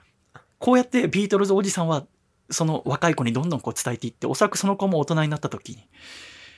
ビートルズおじさんとしてこうやって語り継いでいく。で、そのビートルズの楽曲は、一人ぽっちの時ってもう、あー何か辛いことがあっても、いつでも寄り添ってくれるっていう。だから私はやっぱり、えーなんか辛いことあったら、やっぱり一番はビートルズだよって思うんですねあ。ーだから何か、あビートルズを知っとくっていうのはものすごくうん素敵なことだよと思うので、今回おしゃべりさせていただきました。いかがでしたでしょうか、先生い。やー、すごく勉強になったし、面白かったですね。でも素晴らしい。今日私たちが喋ったことは、ビートルズ、おじさんが大好きな話題のうちの1%も見てないわけ です。そうね。今日私は楽曲について一回も話して ません。でもこんなに話せるっていう、ビートルズっ歴史てねすごく楽しいんだよっていう。うんその楽曲について好きになれば好きになるほど、そこにいろんなエピソードがあって、うん活動してるのはたった8年ぐらいなんだけれども、信じられませんね。そこに語り尽くせない面白さがあって、うんそして今になって急に先月ビートルズのあー一番最後のライブのドキュメンタリーが映画になってですね痛いよディズニープラスで配信され始めましたけど、 まあ、映画って言っても8時間あるんですけどー。いや、よく8時間にしてくれたよね。ねではビートルズが解散して50年経った今でもビートル50ズ年は楽しませてくれるって いうおそらく100年経っても面白いですもう、ショパンとかと一緒だと思うよ。バッハそとう、もか。うクラシック、それこそバンドがクラシックを取り入れ始めるのもビートルズが最初だったりします。そうだね。ビートルズが楽し、ビートルズを知ると今の音楽を聴くのも楽しくなってくる。そうそうそうそう。だから何か、ああ新年になって、今年、いろんな曲聴きたいなっていう時に、いいね。新しい曲の聴くのも楽しいし、ビートルズを聴くって、ロックンロールの最初を聴くってのも楽しいと思う。うん。エルビス聞いたりね。エルビス聴いたうりね。んで、またビートルズの書籍読むといろいろ出てくるって。多分そうそうそう今日私が言ったことをいくつも間違えてると思うんですね。っていうのはあの、うん。メンバーそれぞれが喋ってることが年代、同じ、ポールが喋ってることも年によって変わってくるし、嫌いなんだよ、多分インタビュー。うんうんあとお茶目なんですよねなん。茶か同目じ気こがあとる。あんま喋りたくないんだろそううね。。だから、言ってることが変わるんですよ。同じ人でも。で、周りの人も変わるし。うんだから、この年末、ポール・マッカートニーのドキュメンタリーが、この収録の次の日かなに始まりますけど、わあそれを見るの楽しみですしね。ビートルズのこともそうですし、もしよければ、アラン・フリードっていうロックンロールっていう言葉を世間に広めた一人の若きラジオパーソナリティのこともぜひ覚えておいてほしいうんロッなクと思うわけですね。ありがとうございました。ありがとうございます。いかがですかビートルズ。改めて考えてみると。なんでも本当にもう死ぬまで聞くでしょうね。聞くでしょうね。うん。なんかもう、そこら辺の石みたいな存在だからね。もう、うんもはや、あってビートルズは当たり前あっといてうか当たり前って感じだから。うん。だから逆にそのビートルズ知らないとかいう人を見ると、めちゃめちゃいいなと思うわけですね。いやこれから聞けるもんね。ワクよワくク生きてられるなと思うよ ね、本当にたくましいと思うおね。っしゃる通りですねう。ん。ビートルズ、これから聞く人、今人生が楽しかったらもうぶち抜けちゃうもん。ぶち抜けちゃう、も人生が辛い人だったら、まだビートルズ聞いてなくて辛いなら、もうなんとかなるなって思うし ね、この人。う。怒られそうだけど、その。ビートルズ聞いてて辛いなら、うん。なんか頑張んなきゃと思うけど、そうね。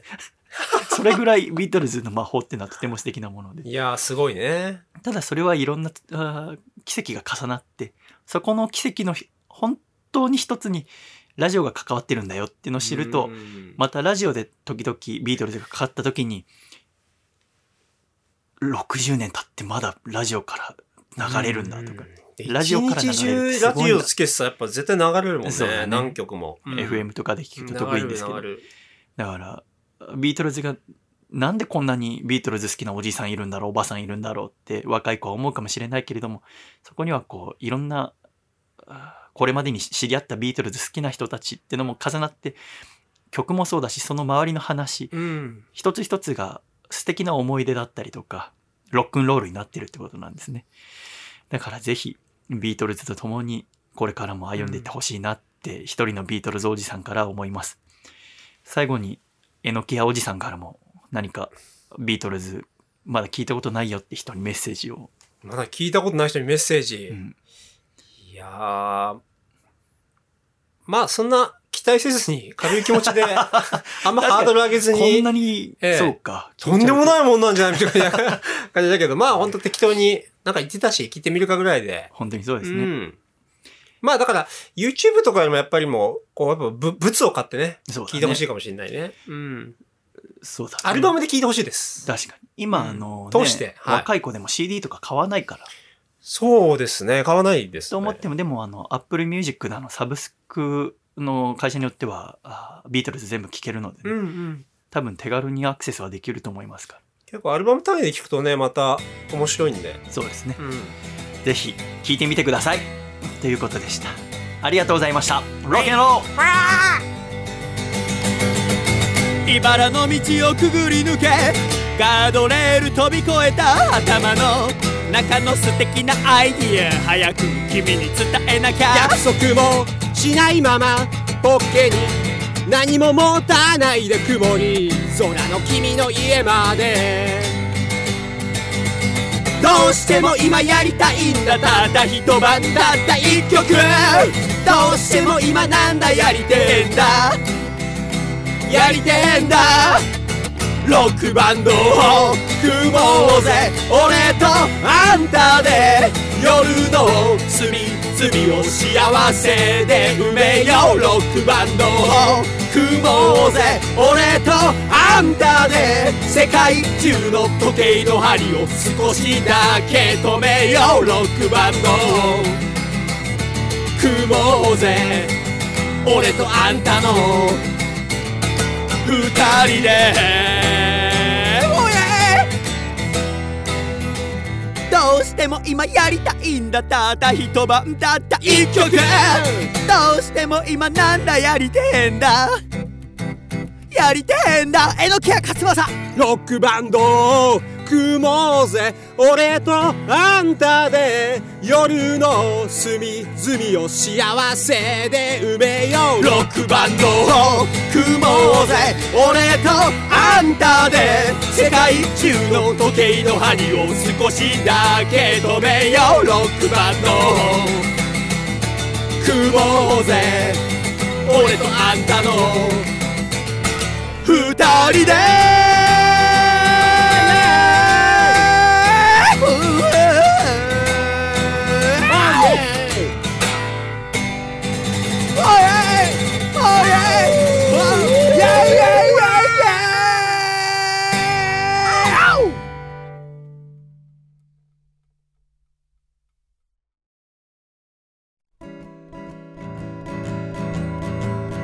細身のシャイボーイ細身のシャイボーイ細身のシャイボーイ oh yeah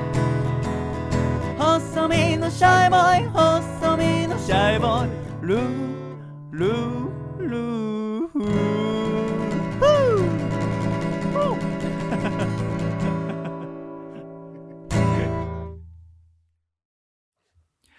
第213回細身のシャイボーイのアコースティックラジオこの番組は、徳島県ソマ、神奈川県パラレル、愛知県ナイトハヤト、匿名希望1名、以上4名の提供で今回はシャイとエノキア先生の2人でお送りしてまいりました。今回も最後までお聞きくださり、誠にありがとうございましたでは、エンディング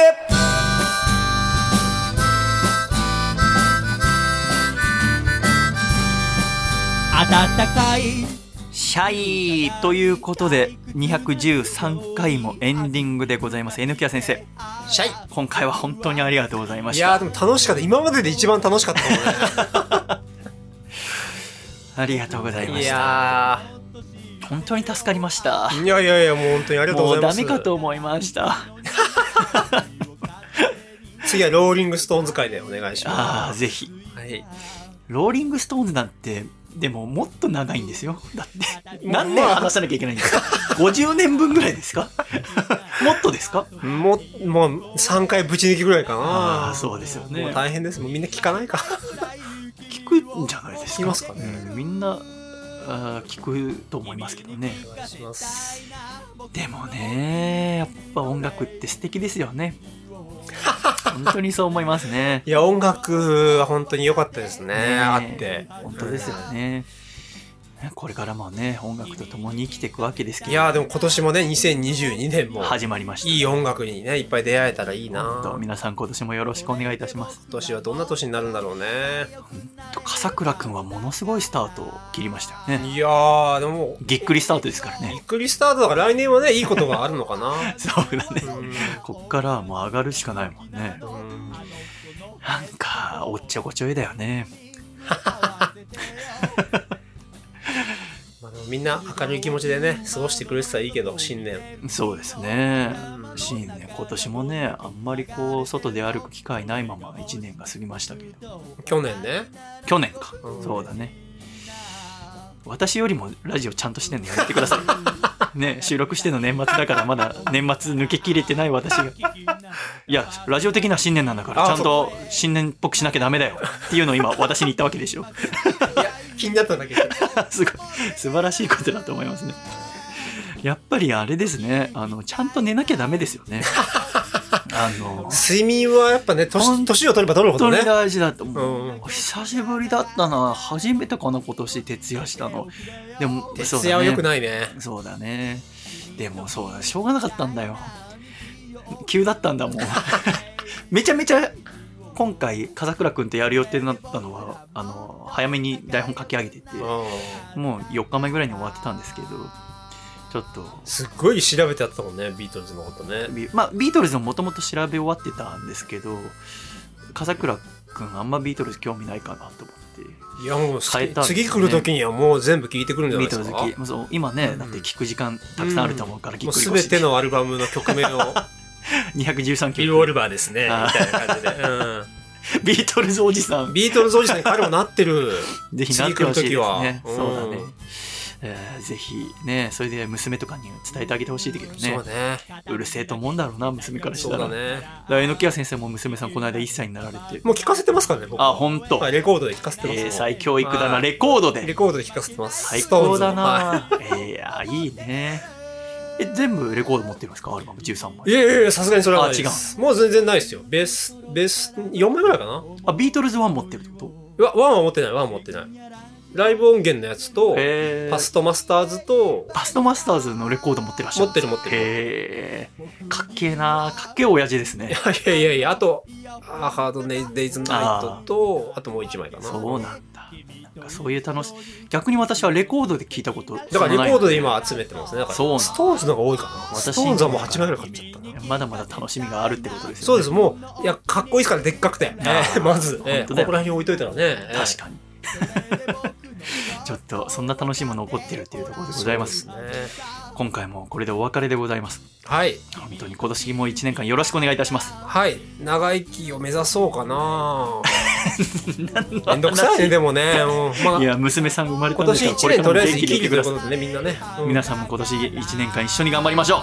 最後までお聞きくださりありがとうございましたそして猪木先生本当にありがとうございましたいやいやまた次回お会いいたしましょうではいくぞ123シャイさよなら笠倉さん早く良くなってくださいね回だった